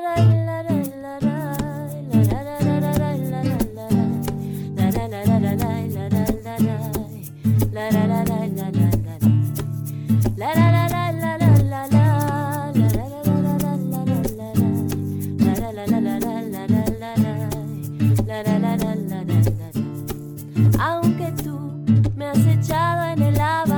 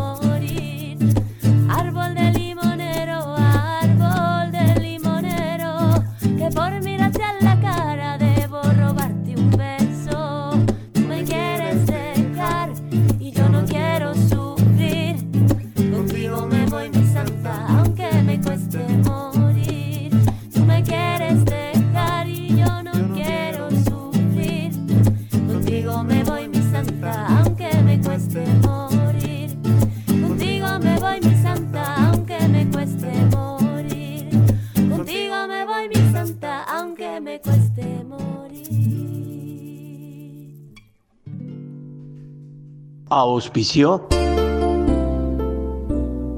Mel. Mel, calefacción y energía solar. Mateo, esquina La Rioja, Mar del Plata. Bueno, ya hemos compartido dos columnas aquí en la mañana de la oreja, que mm, en definitiva, por la entrega, por el compromiso, por el amor, por la enseñanza, también por ese mostrar el camino andado y que mm, también tiene proyección, es que las columnas de este programa son tan bienvenidas como, como una buena noticia, ¿no? Para nosotros es una buena noticia tener estos columnistas y mm, este, como Carlos Cartolano, esta columnista como Ana Turner, que mm, prodigan tal vez eh, algunos, algunos puntos de los cuales hay que aprender, de los cuales hay que aprender. Personas entrañables, personas muy queribles, que además tienen una- un compromiso con su trabajo, un compromiso enorme con su trabajo. Ahora vamos a hacer la pausa recordándoles el 2235-333-423. La oreja pública. Lágrimas de Circe, la editorial de Mar del Plata. Somos exigentes porque cada libro es una obra de arte. Corrección, maquetado y edición de libros de poesía, narrativa, cuento, microficción, novela y ensayo. Múltiples galeras, diseños exclusivos en cubiertas, ISBN, impresión en la más exclusiva imprenta digital de Buenos Aires. Brindamos las mayores seguridades y ofrecemos el mejor precio de la ciudad. Encontranos en el grupo público de Facebook Lágrimas de Circe el Club. También en nuestra fanpage y en miradasdeartista.com. Mándanos un email a carloscartolano.gmail.com Lágrimas de Circe, la editorial de Mar del Plata.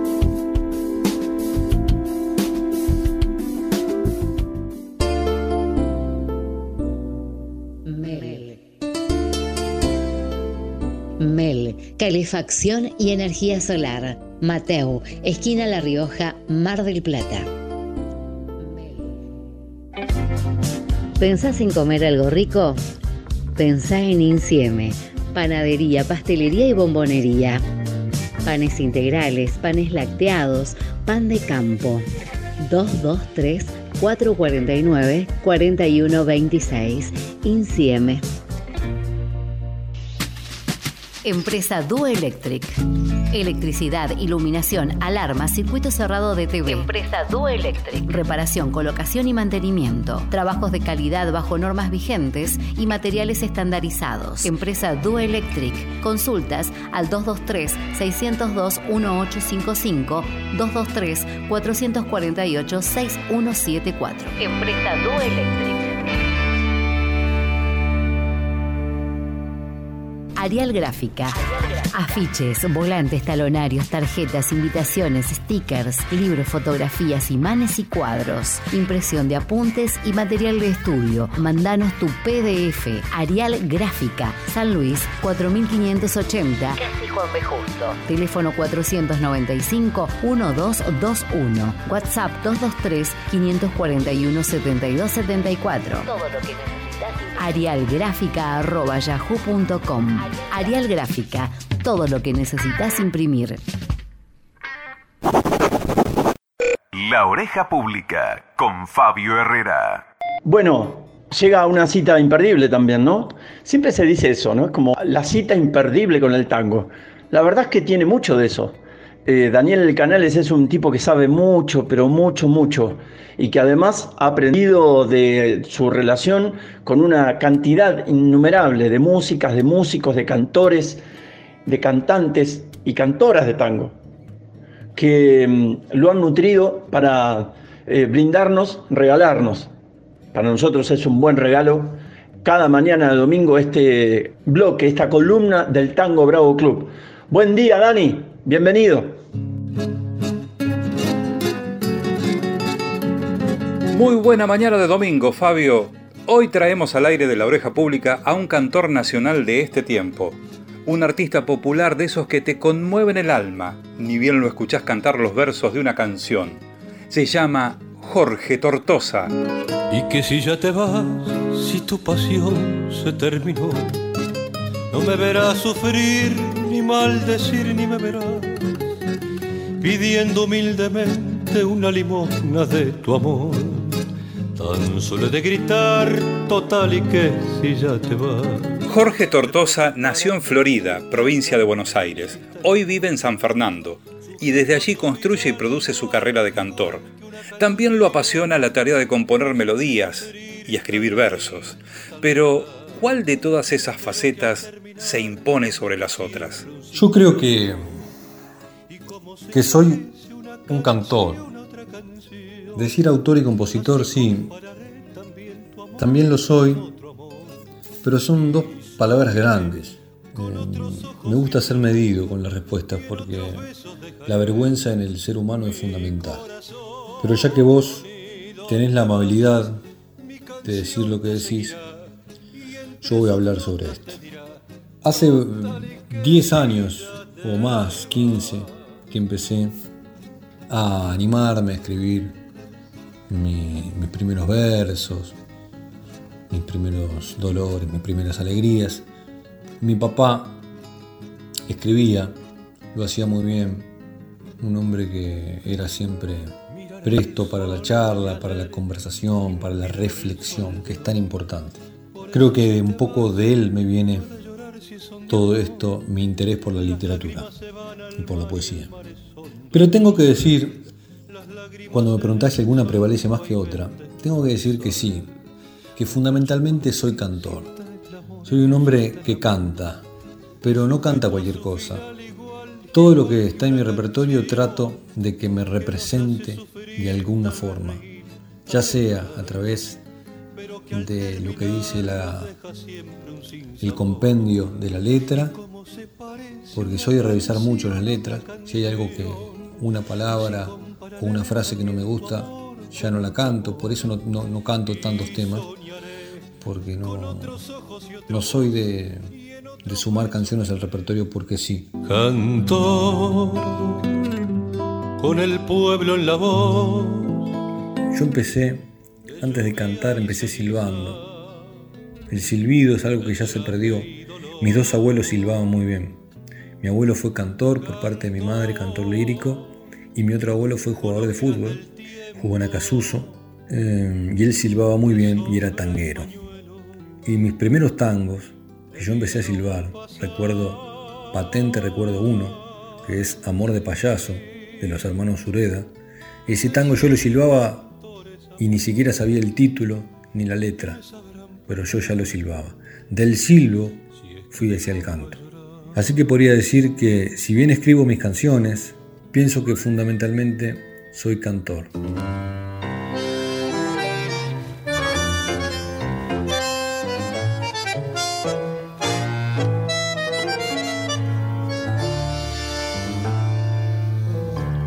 Nos separamos un día por un enojo cualquiera. Y hoy te llora el alma mía, porque en vez de la alegría, el dolor me desespera. Es necesario que vuelvas, que vuelvas con tu querer. Si de pensar lo que hiciste, mi amor está tan triste, no sabe más qué hacer. Tesoro mío, cuánto sufro por tu ausencia, te extraño mucho. Como cantor nacional que es, Jorge Tortosa abarca distintos estilos a la hora de conformar su repertorio. Y cuando tiene que pensar y elegir sus referentes, sucede lo mismo. En principio te puedo hablar de, de los que escuché en mi niñez. eh, los escuchaba todas las semanas, todos los domingos, cuando mi padre se daba un momento para él, para, para contemplar la contemplación, para, para el alma. Eh, y escuchaba a Horacio Guaraní, que era su cantor predilecto por excelencia, y a Edmundo Rivero. Creo que desde ahí viene mi relación eh, directa con el tango y el folclore. Un cantor nacional como Edmundo Rivero y un cantor folclórico como Horacio Guaraní, pero que empezó cantando tango. Y después, cuando yo ya estaba dentro del canto y como con intenciones de ser profesional, aprendí de muchos, porque la mejor manera de aprender es escuchar, escuchar mucha música, sobre todo de los que estamos en esta rama, ¿no? Em, tengo que nombrar algunos y nombraría a Carlos Gardel, porque encierra todo, no solamente lo musical, sino que es un ícono popular insoslayable de nuestro país. Florial Ruiz es otro artista que me, ha, me ha deslumbrado, me ha conmovido por su forma, eh, ese- esa manera de, de robarle tiempo a la orquesta, como quien dice. Roberto Goyeneche, que es el cantor que, que a mí me, me ha depositado en el tango. Es un, un hombre al que siempre le creí todo lo que cantó. Alfredo Citarrosa, un hombre tanto en la parte emocional como en el pensamiento, en la razón, un hombre íntegro, una persona que llegué, considero que llegué a conocer profundamente a través de su obra y eso me parece algo muy hermoso, muy noble, poder conocer a alguien su vida a través de su obra. Rubén Juárez. Rubén Juárez me influenció muchísimo porque cuando yo comencé cantando tango, cantaba todo a tiempo, cantaba cantaba como los cantores del 40, del 50, mm, con, con ese estilo. Y Rubén Juárez, con su álbum blanco, me cambió el panorama.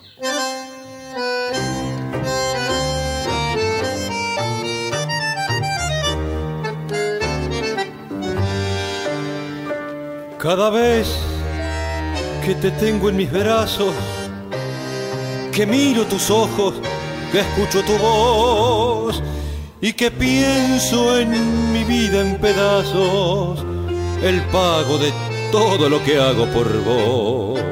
Jorge, contanos qué lugar ocupa el tango hoy dentro de tu presente como artista popular. Bueno, con respecto al tango, sí, es muy importante, en mi vida es muy importante el tango. Y vos fijate que quizás yo no cante tantos tangos en mi repertorio en esta etapa de mi vida, que, canto más canciones y mm, interpreto obras mías. Y tengo algunos tangos que me representan mucho, por eso los canto, que a la gente le gusta, temas que por ahí me piden público de acá de mi zona, que ya me conoce. Eh, el tango es muy importante, porque el tango es como un compañero en mi vida. Está estuvo y está constantemente.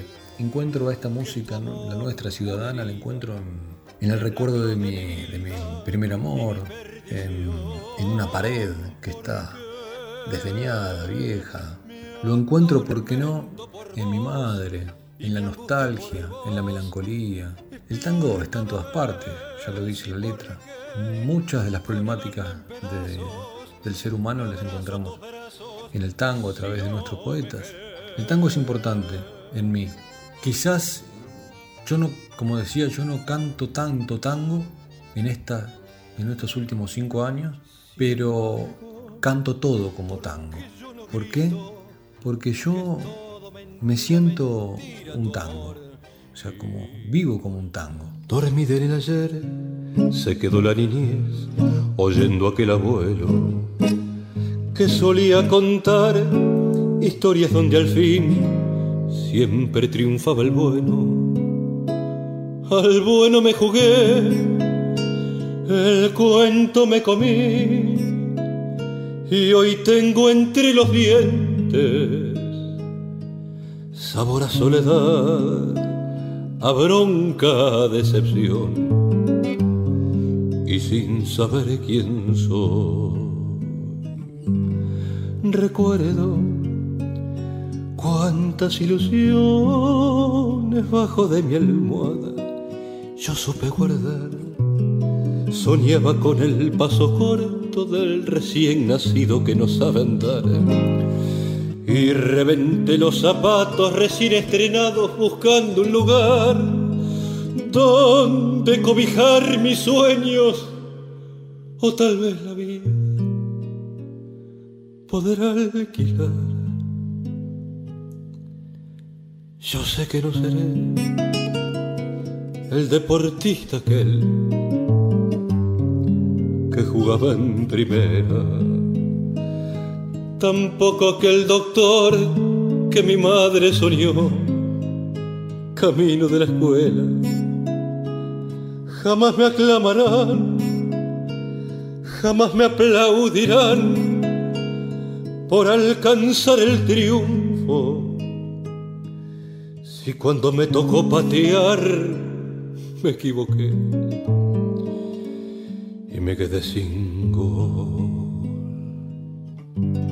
Pero a veces vuelven desde lejos la voz del abuelo y el cuentito aquel llegan sacudiendo el alma y me dan la fuerza para poder creer que la verdad es un sueño que imita la vida y parece real.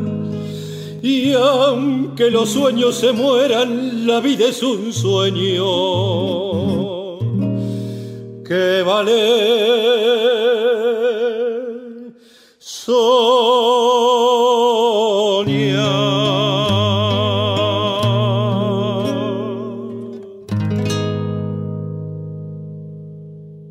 Cuando me preguntas cuáles son los temas que me, me interesan a mí, que me conmueven para poder escribir, para poder componer, te podría decir que son los grandes temas, los eternos, los que tienen carga emotiva, una fuerte carga emotiva, los que no tienen tiempos ni países, son universales, como el amor, la soledad, la vida social, la, muerte, la amistad, la tierra. La radio, entre otras cosas, también es juego. Así que Jorge, te propongo que juguemos un poco. Mírate al espejo. ¿Qué ves? ¿Quién sos como artista? Y son preguntas difíciles, che. Em, que me obligan a pensar, y eso me gusta. Voy a intentar ativos de respuestas. En principio tengo que decir que me defino como un, como un trabajador de la cultura. Y en este caso hablo del arte, música, canto y demás. Le cuento a la gente, y te cuento a vos, Dani, que desde hace 15 años vengo organizando mis presentaciones con premisas fundamentales como el respeto, el amor y la pasión. Todo esto puesto al servicio de, de la música, las letras y el canto, que son mi vida. Hago un camino desde hace mucho intentando ser un artista popular. Y esto es importante porque mm, uno intenta ser un artista popular. Es decir, compartir mi sentimiento y pensamiento a través de la canción con las mayorías. Ya es madrugada y pesa este momento que contemplo la luz de tu mirada. ¿Acaso en ese mar late mi pena? Sí, canto tangos, milongas, milongas ciudadanas, milonga campera, algo de lo campero, porque lo que habla netamente del campo no lo abordo porque no porque soy de la ciudad. Es decir, que me gusta me gusta cantar sobre lo que conozco. Sobre lo que no conozco, como decía Larralde, no diré nada. Canto valses. Todo lo que yo interpreto tiene como fundacional el sentimiento, una vibración interna. Es decir, que, que ya sea tango, samba, milonga, lo que sea, me tiene que llegar la letra, la música y tengo que sentir que ese tema es para mí. Considero que cada cantor tiene que hacer esta búsqueda de su repertorio personal. Cada canción con su cantor. Naturalmente que, que cada ritmo tiene su, su forma, su, sus vicisitudes, y yo lo trato de hacer siempre desde un lugar genuino, desde un lugar eh, humano. Esa es la palabra que estaba buscando, desde un lugar humano. No desde, desde una postura, sino desde una verdad.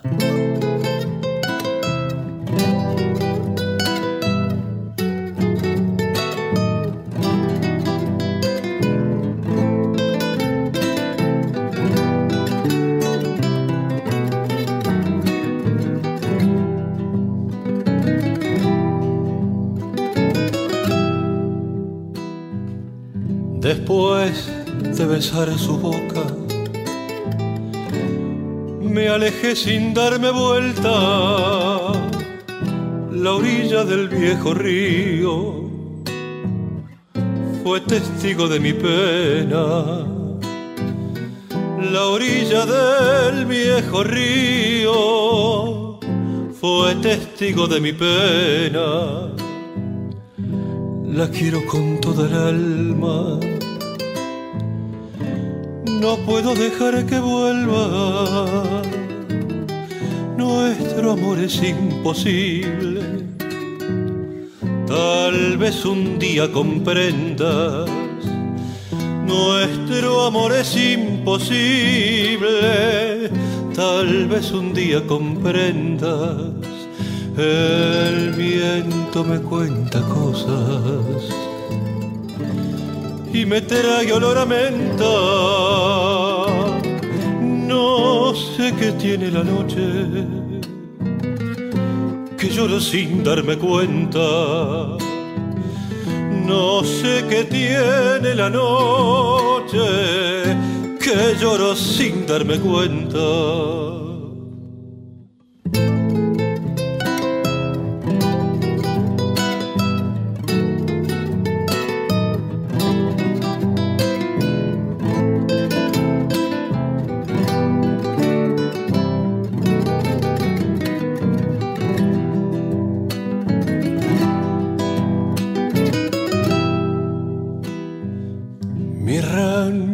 De puro triste se está volviendo tapera. Mi perro la está esperando, como siempre en la tranquera. Mi perro la está esperando, como siempre en la tranquera. No puedo hacerla feliz con mi amor y mi pobreza. Prefiero no verla nunca, aunque muera de tristeza. Prefiero no verla nunca, aunque muera de tristeza. El viento me cuenta cosas me trae olor a menta. No sé qué tiene la noche, que lloro sin darme cuenta.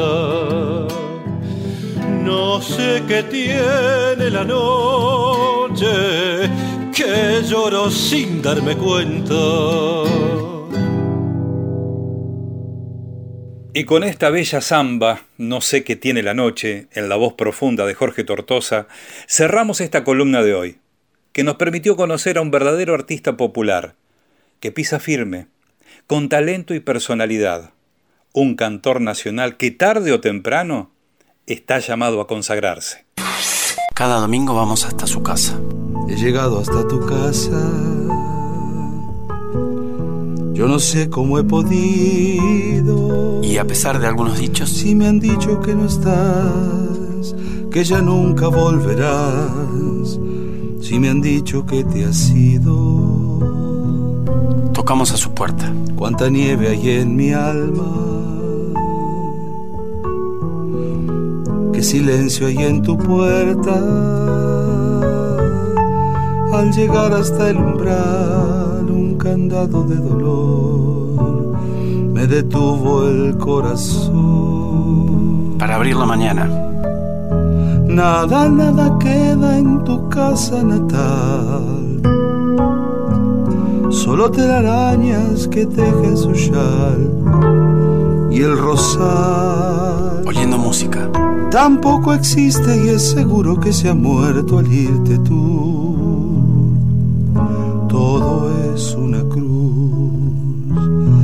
Nada, nada más que tristeza y quietud. Moviéndonos. Nadie que me diga si vives aún. Viviendo. ¿Dónde estás? Para decirte que hoy he vuelto arrepentido. Buscando estar juntos. A buscar tu amor.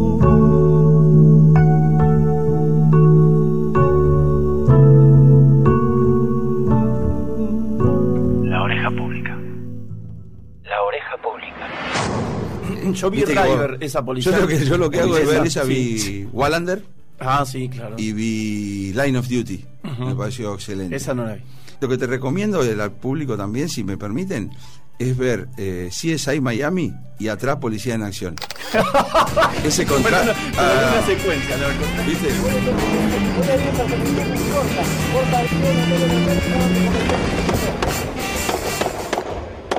J. Messi dice que, so- que los perros de Policía Acción son todos los mismos, en todos lados. ¿Confiaste 8-2? Sí, salió pues llegó, salió pues llegó. que tienen van con el patrullero y todos los perros que los tienen contratados, todo pastor justicialista, ¿viste? Los llevan a los perros y que no puede haber un allanamiento donde hagas 200 metros para adentro y siempre haya alguien, ¿viste? Pastor justicialista. Pastor justicialista u ovejero bonaerense. Esa es la raza de perro de. Es bueno. No, no, viste que lo ves a ese David Caruso con el Colorado de CC Miami, viste que mira Sí, de sí, coté. sí, mira de costado, sí. Jorge Sobral, viste. Y cuando se saca los anteojos y descubren con un, con un pedazo de bonobón que del diente de una vieja. vieja, que el asesino es el que el que quiere asesino es Harry Lee, Harvey Lee Oswald, que, que es el que mató a todos finalmente. Va policía en acción, ¿viste? ¿Qué le pasa, señora? ¿Viste? Y entra el patrullero en tres ruedas, clac, clac. No anda la radio, se le, cuel- se le mete, se le mete, ¿viste? Mariano Clos. No se puede llegar muy lejos jugando de esta manera. Del medio un gol de Banfield, ¿viste? Con este audio que nosotros hemos puesto por título Policías en Acción, con la voz del turco Marcelo Sanjurjo, abrimos la última hora aquí en la radio. El abrazo es especial para el turco que mm, se ha dispuesto generosamente, muy generosamente, a charlar conmigo en una entrevista que hemos hecho para el Festival Cervantino de Azul, el único festival de Latinoamérica que difunde la obra completa y que tiene un festival exclusivo en esa ciudad en base a la obra de Miguel de Cervantes Saavedra. Es un gusto siempre trabajar con el Festival Cervantino de la Ciudad Azul y, la gente que está en la organización, especialmente mi amiga Estela Taberna, eh, con quien hemos hablado mucho de este festival durante mucho tiempo y que me ha pedido a través del programa La Oreja Pública eh, brindar una entrevista del turco Sanjurjo que se va a proyectar el próximo 12 de noviembre allí en ese festival. Enorme abrazo especial para toda la gente de la organización, para Estela Taberna y para el turco Sanjurjo.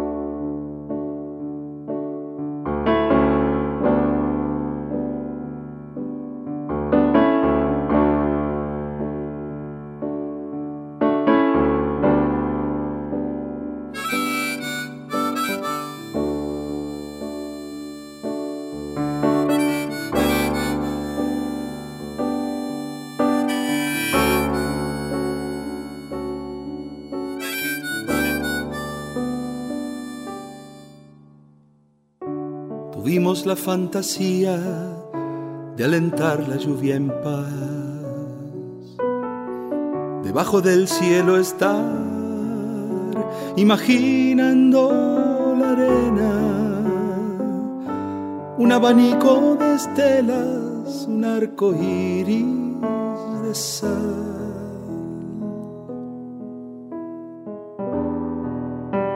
Un arco iris de sal. Una niñez bucanera de colosos y piratas, espadas de pura lata, brillantes como ilusiones, unos cuantos retacones, jugamos en esa playa.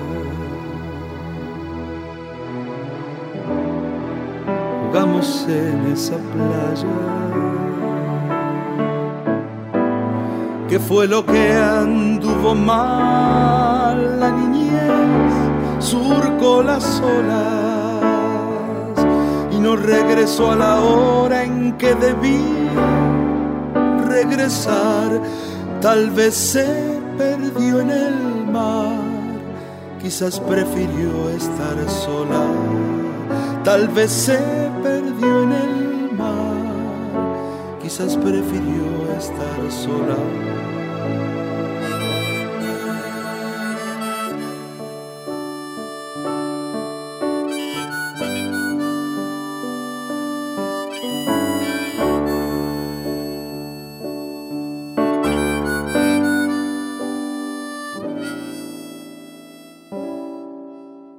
Fuimos pioneros profetas, desciframos la ansiedad, ganamos la libertad, pero perdimos batallas. La infancia emigró a otra playa, ya no es aquel, este mar. Ya no es aquel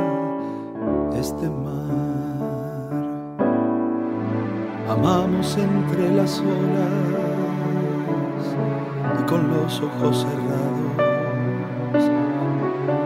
Discretamente olvidamos la pericia de volar hasta el lejano lugar que no volvió del pasado.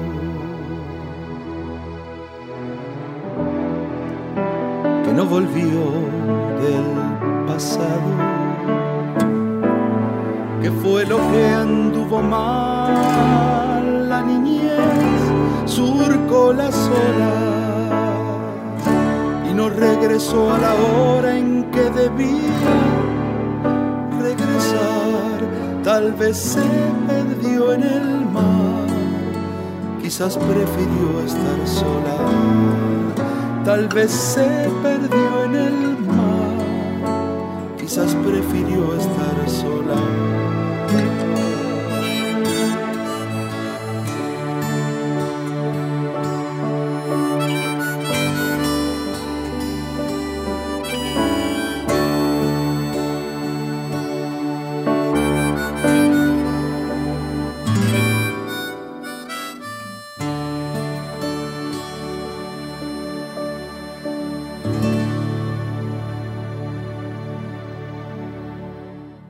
Hemos escuchado la infancia aquí en la mañana de la oreja. Ahora es momento de recibir a nuestro querido amigo Ángel Chiati. Ángel, buen día, ¿cómo te va?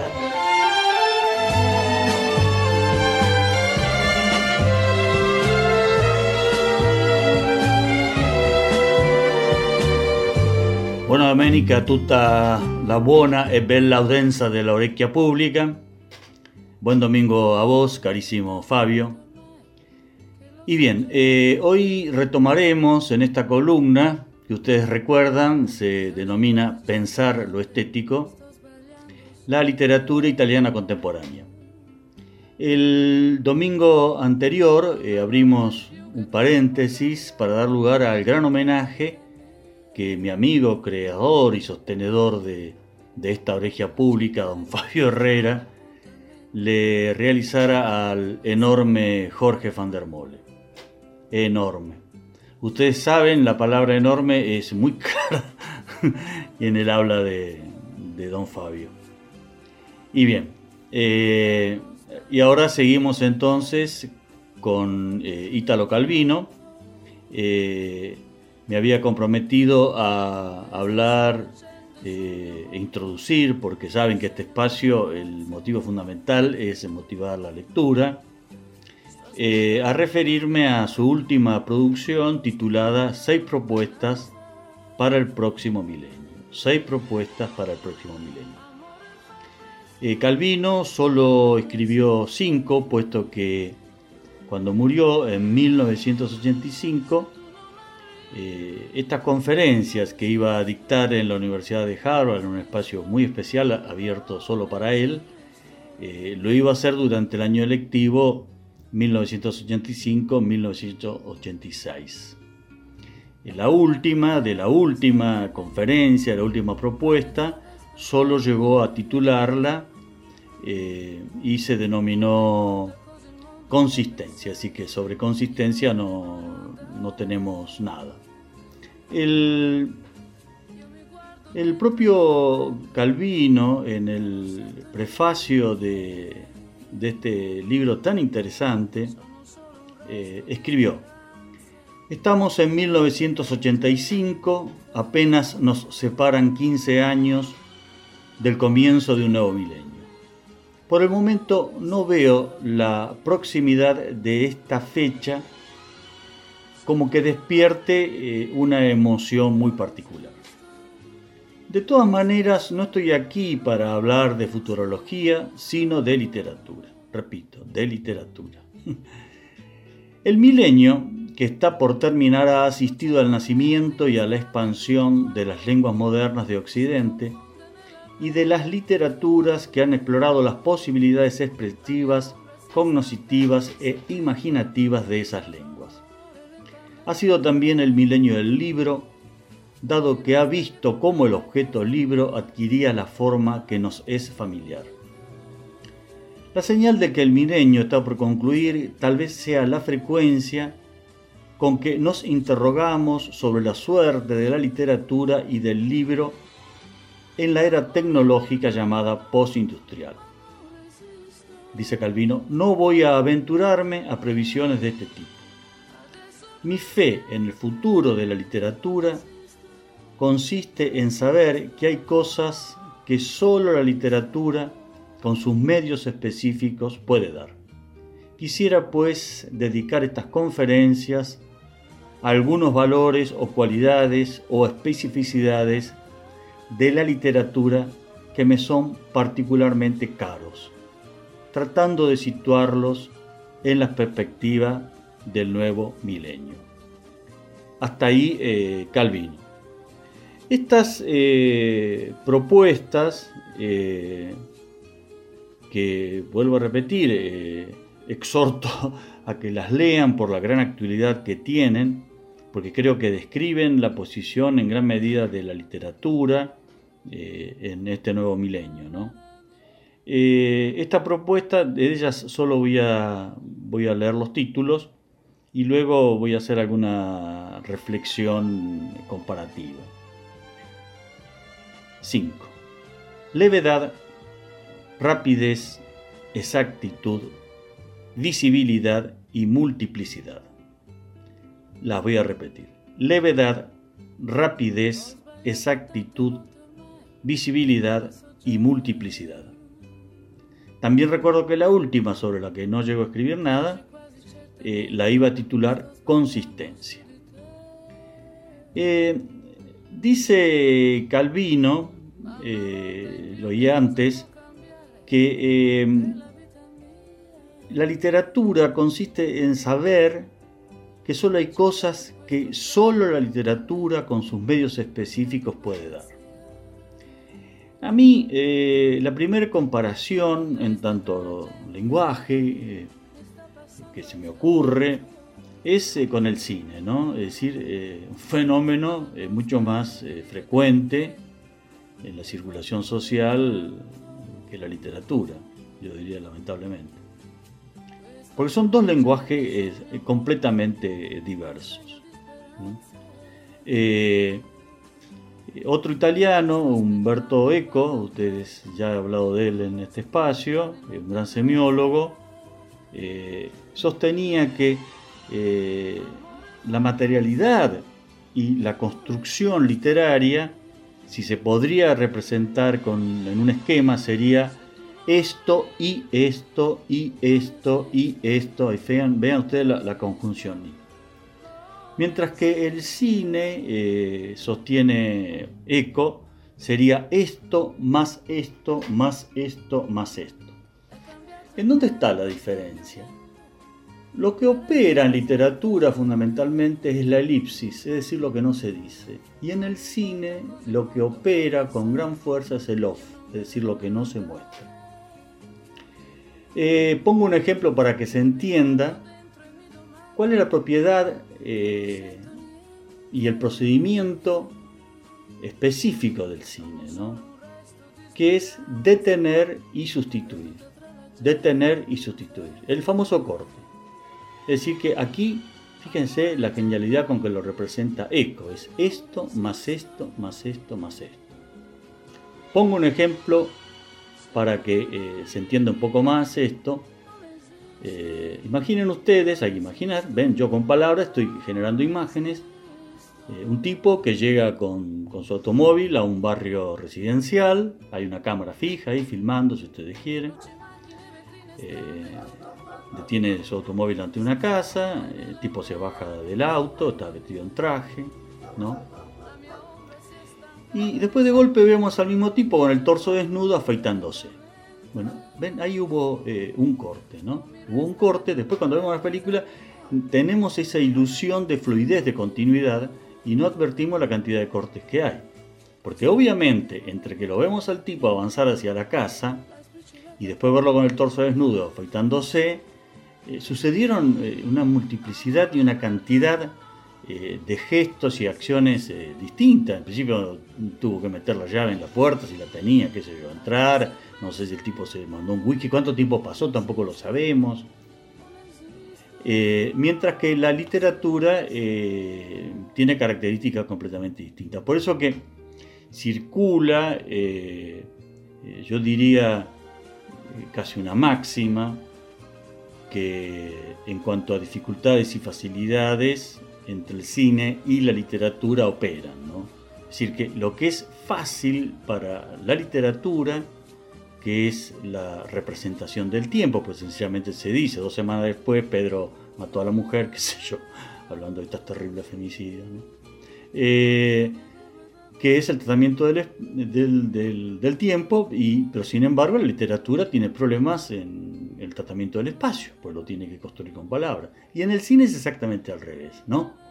En el cine lo que es fácil de representar el espacio, sencillamente porque lo filmamos, lo grabamos, eso es fácil para el cine, pero eh, lo difícil para el cine es la representación del tiempo. Tanto es así que muchas veces el cine tiene que recurrir a la literatura y poner directamente o decirlo con palabras o escribirlo en la pantalla, está titulado, ponemos, qué sé yo, dos semanas después, cuatro años antes, ¿ven?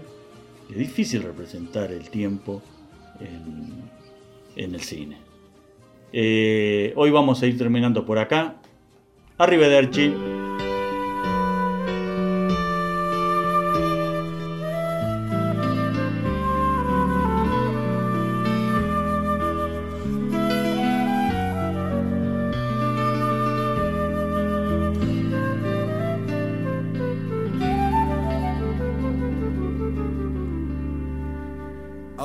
De golpes, perdiendo el asombro, se está haciendo el hombre por la madrugada. Si no es madrugada, la ciudad lo ignora, pues durante el día un alma rezonga y no hay calendario que cubra su pena. La semana sobra cuando no hay pasiones. Cuarto vacío, la pared desnuda y un cuadro que explica qué pasó en las noches cuando parecía todo estaba cerca, ni el amor distante podía detenerlo. Corrigen ayunas los viejos errores y se queda solo como el primer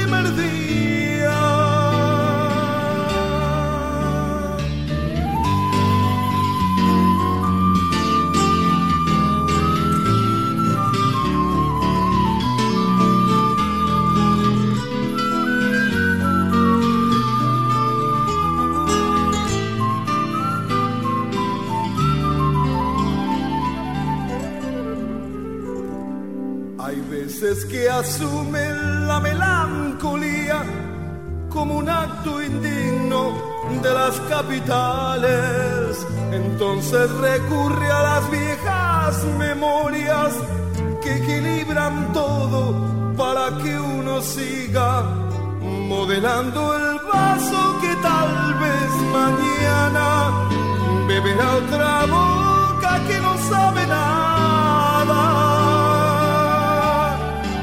A fuerza de golpes, perdiendo el asombro, se está haciendo el hombre por la madrugada, modelando el vaso que tal vez mañana beberá otra boca que no sabe nada, modelando el vaso que tal vez mañana beberá otra boca que no sabe nada.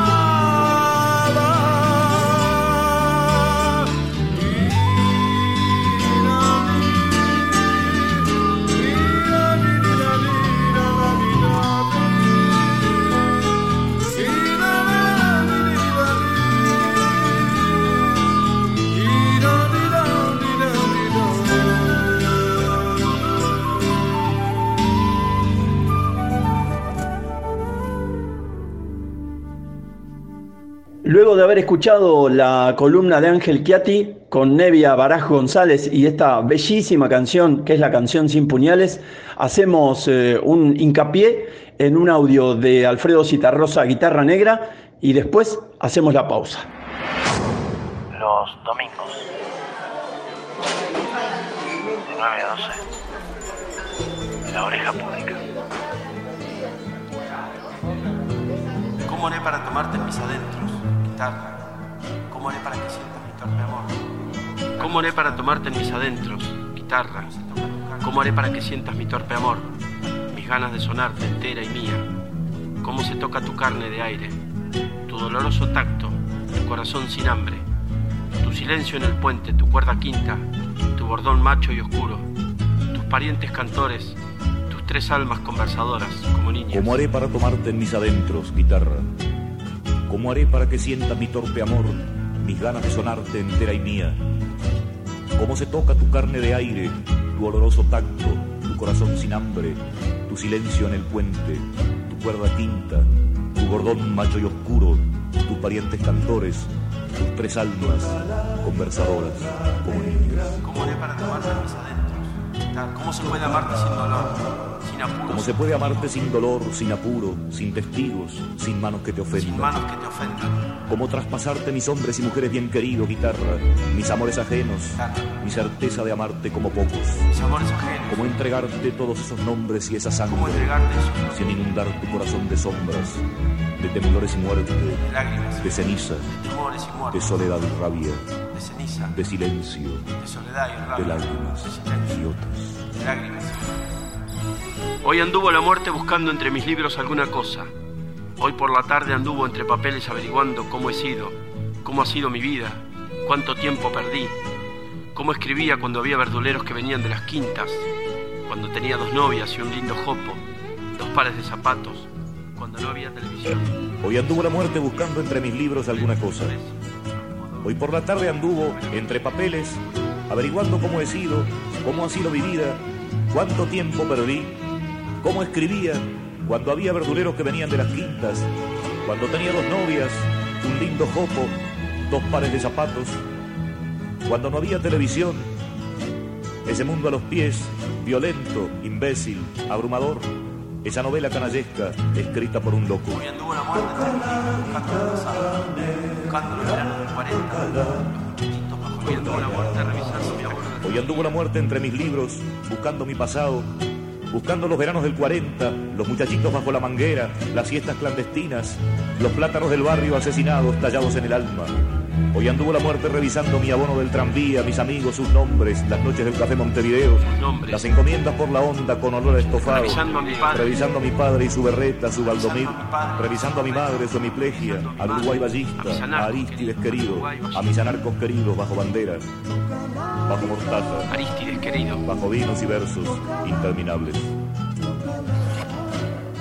Hoy anduvo la muerte revisando los ruidos del teléfono distinto bajo los dedos índices, las fotos, el termómetro, los muertos y los vivos, los pálidos fantasmas que me habitan, sus pies y manos múltiples, sus ojos y sus dientes, bajo sospecha de su versión. Hoy anduvo la muerte revisando los ruidos del teléfono distintos bajo los dedos índices, las fotos, el termómetro, los muertos y los vivos, los pálidos fantasmas que me habitan, sus pies y manos múltiples, sus ojos y sus dientes, bajo sospecha de su versión.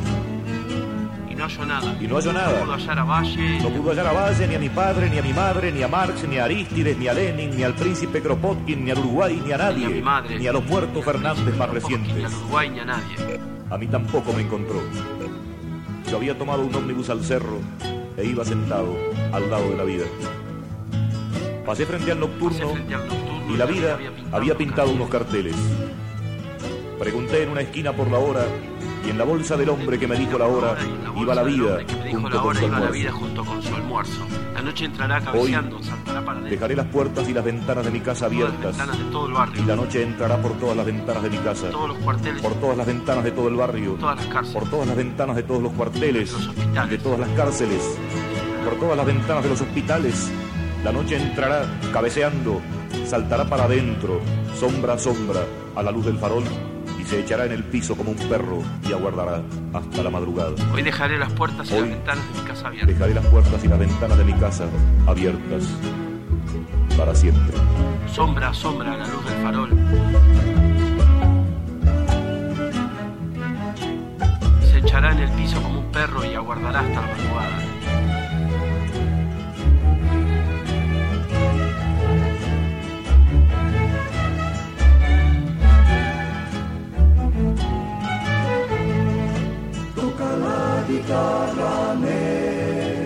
Hoy dejaré las puertas y las ventanas de mi casa abiertas. Para siempre. Está mejor sitiado. Para siempre. Arial Gráfica. Afiches, volantes, talonarios, tarjetas, invitaciones, stickers, libros, fotografías, imanes y cuadros. Impresión de apuntes y material de estudio. Mandanos tu PDF. Arial Gráfica. San Luis 4580. Casi Juan B. Justo. Teléfono 495-1221. WhatsApp 223-541-7274. Todo lo que necesitas. Arialgráfica.yahoo.com Arial Gráfica. Todo lo que necesitas imprimir. ¿Pensás en comer algo rico? Pensá en Insieme. Panadería, pastelería y bombonería. Panes integrales, panes lacteados, pan de campo. 223 449 4126. Insieme.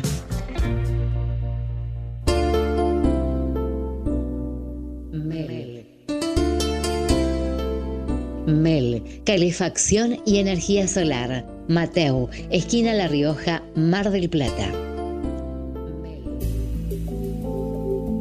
Lágrimas de Circe, la editorial de Mar del Plata. Somos exigentes porque cada libro es una obra de arte. corrección, maquetado y edición de libros de poesía, narrativa, cuento, microficción, novela y ensayo. Múltiples galeras, diseños exclusivos en cubiertas, ISBN, impresión, en la más exclusiva imprenta digital de Buenos Aires. Brindamos las mayores seguridades y ofrecemos el mejor precio de la ciudad. Encontranos en el grupo público de Facebook Lágrimas de Circe el Club. También en nuestra fanpage y en miradasdeartista.com.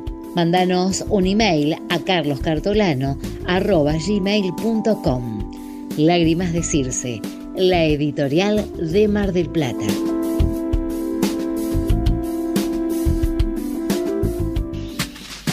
Empresa Duo Electric.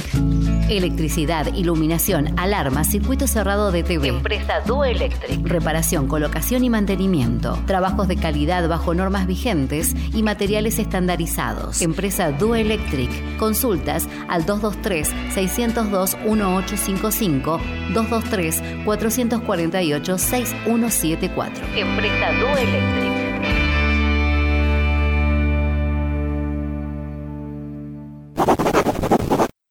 La Oreja Pública con Fabio Herrera. Los domingos. De 9 a 12.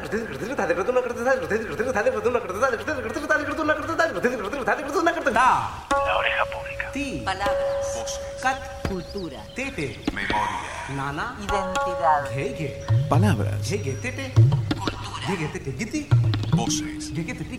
Discos. Decisión. Voces. Búsqueda. Libros. Cultura. Palabras. Música. Búsqueda. Voces. Compromiso. La Oreja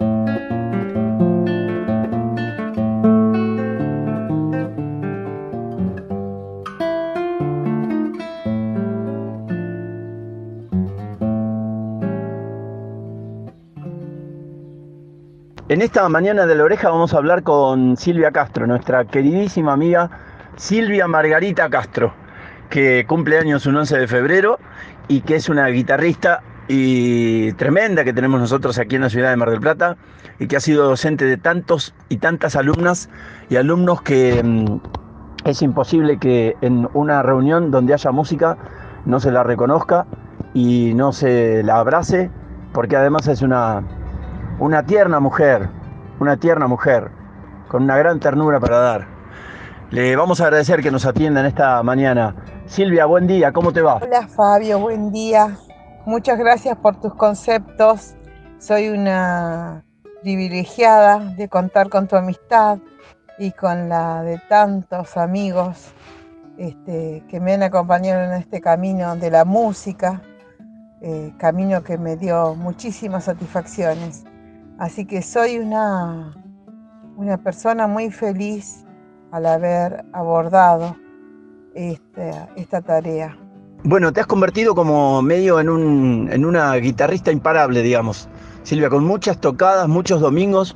Contame cómo arrancó eso y, y bueno, ¿y cómo te sentís? Vos sabés que hace dos años me jubilé de mi tarea docente.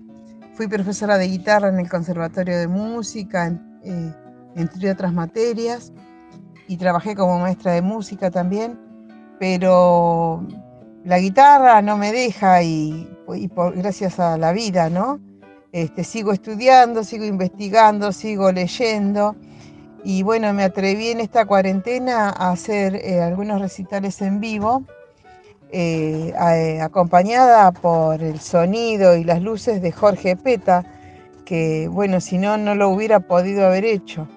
Pero bueno, empecé a hacerlo hace más de un mes, los domingos a las 19 horas, y me dio tan buen resultado a nivel emocional la respuesta de la gente, de los amigos y, para mí también todo un desafío eh, ir a, eh, sorteando todas las dificultades eh, que tiene tocar sola, sin público y, aprender eh, a recibir el aplauso y el afecto a través de, de las vías estas de internet, ¿no? A través del Facebook.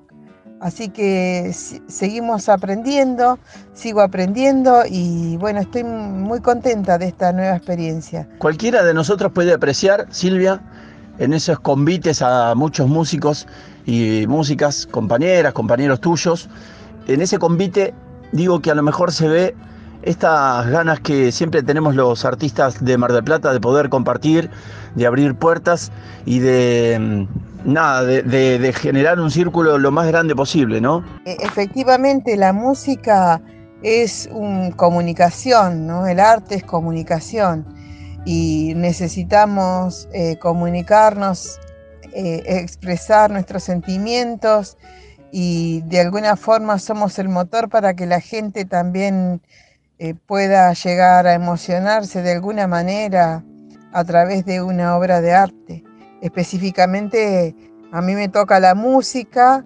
y, y bueno, he invitado en estos eh, eh, conciertos a Sebastián Del Hoyo, a Jorge Armani y a Iris Rusicki y a mm, Cachito Rodríguez. Eh, por supuesto, todos han venido de manera totalmente desinteresada, eh, sí, impulsadas por, por, nuestro propio entusiasmo, nada más.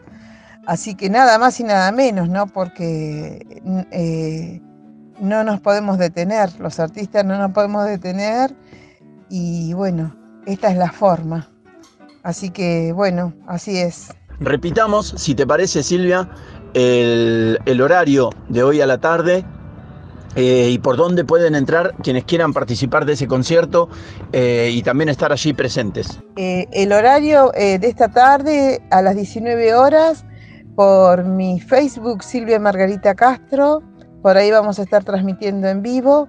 Esta tarde estaré sola y bueno, abordaré repertorio tradicional argentino, latinoamericano, voy a cantar alguna milonga este, y voy a charlar de mi experiencia Así que espero que me acompañen, me hace muy bien el saber que no estoy sola eh, y bueno, podamos aprovechar e- esta, este periodo de esta manera también, ¿no? Quedándonos en casa y, y viendo eh, las distintas inquietudes de todos. Un fuerte abrazo, Silvita. Te queremos mucho. Gracias. Bueno, Fabio, muchísimas gracias a vos. Un saludo especial a tu audiencia, que sé que es mucha y de gran calidad. Y este, ojalá este, puedan escucharme y, puedan conectarse. Estoy a disposición de todos ustedes, siempre con mi guitarra. Eh, te mando un abrazo, Fabio. Eh, sabés mu- que te quiero mucho. ¿eh?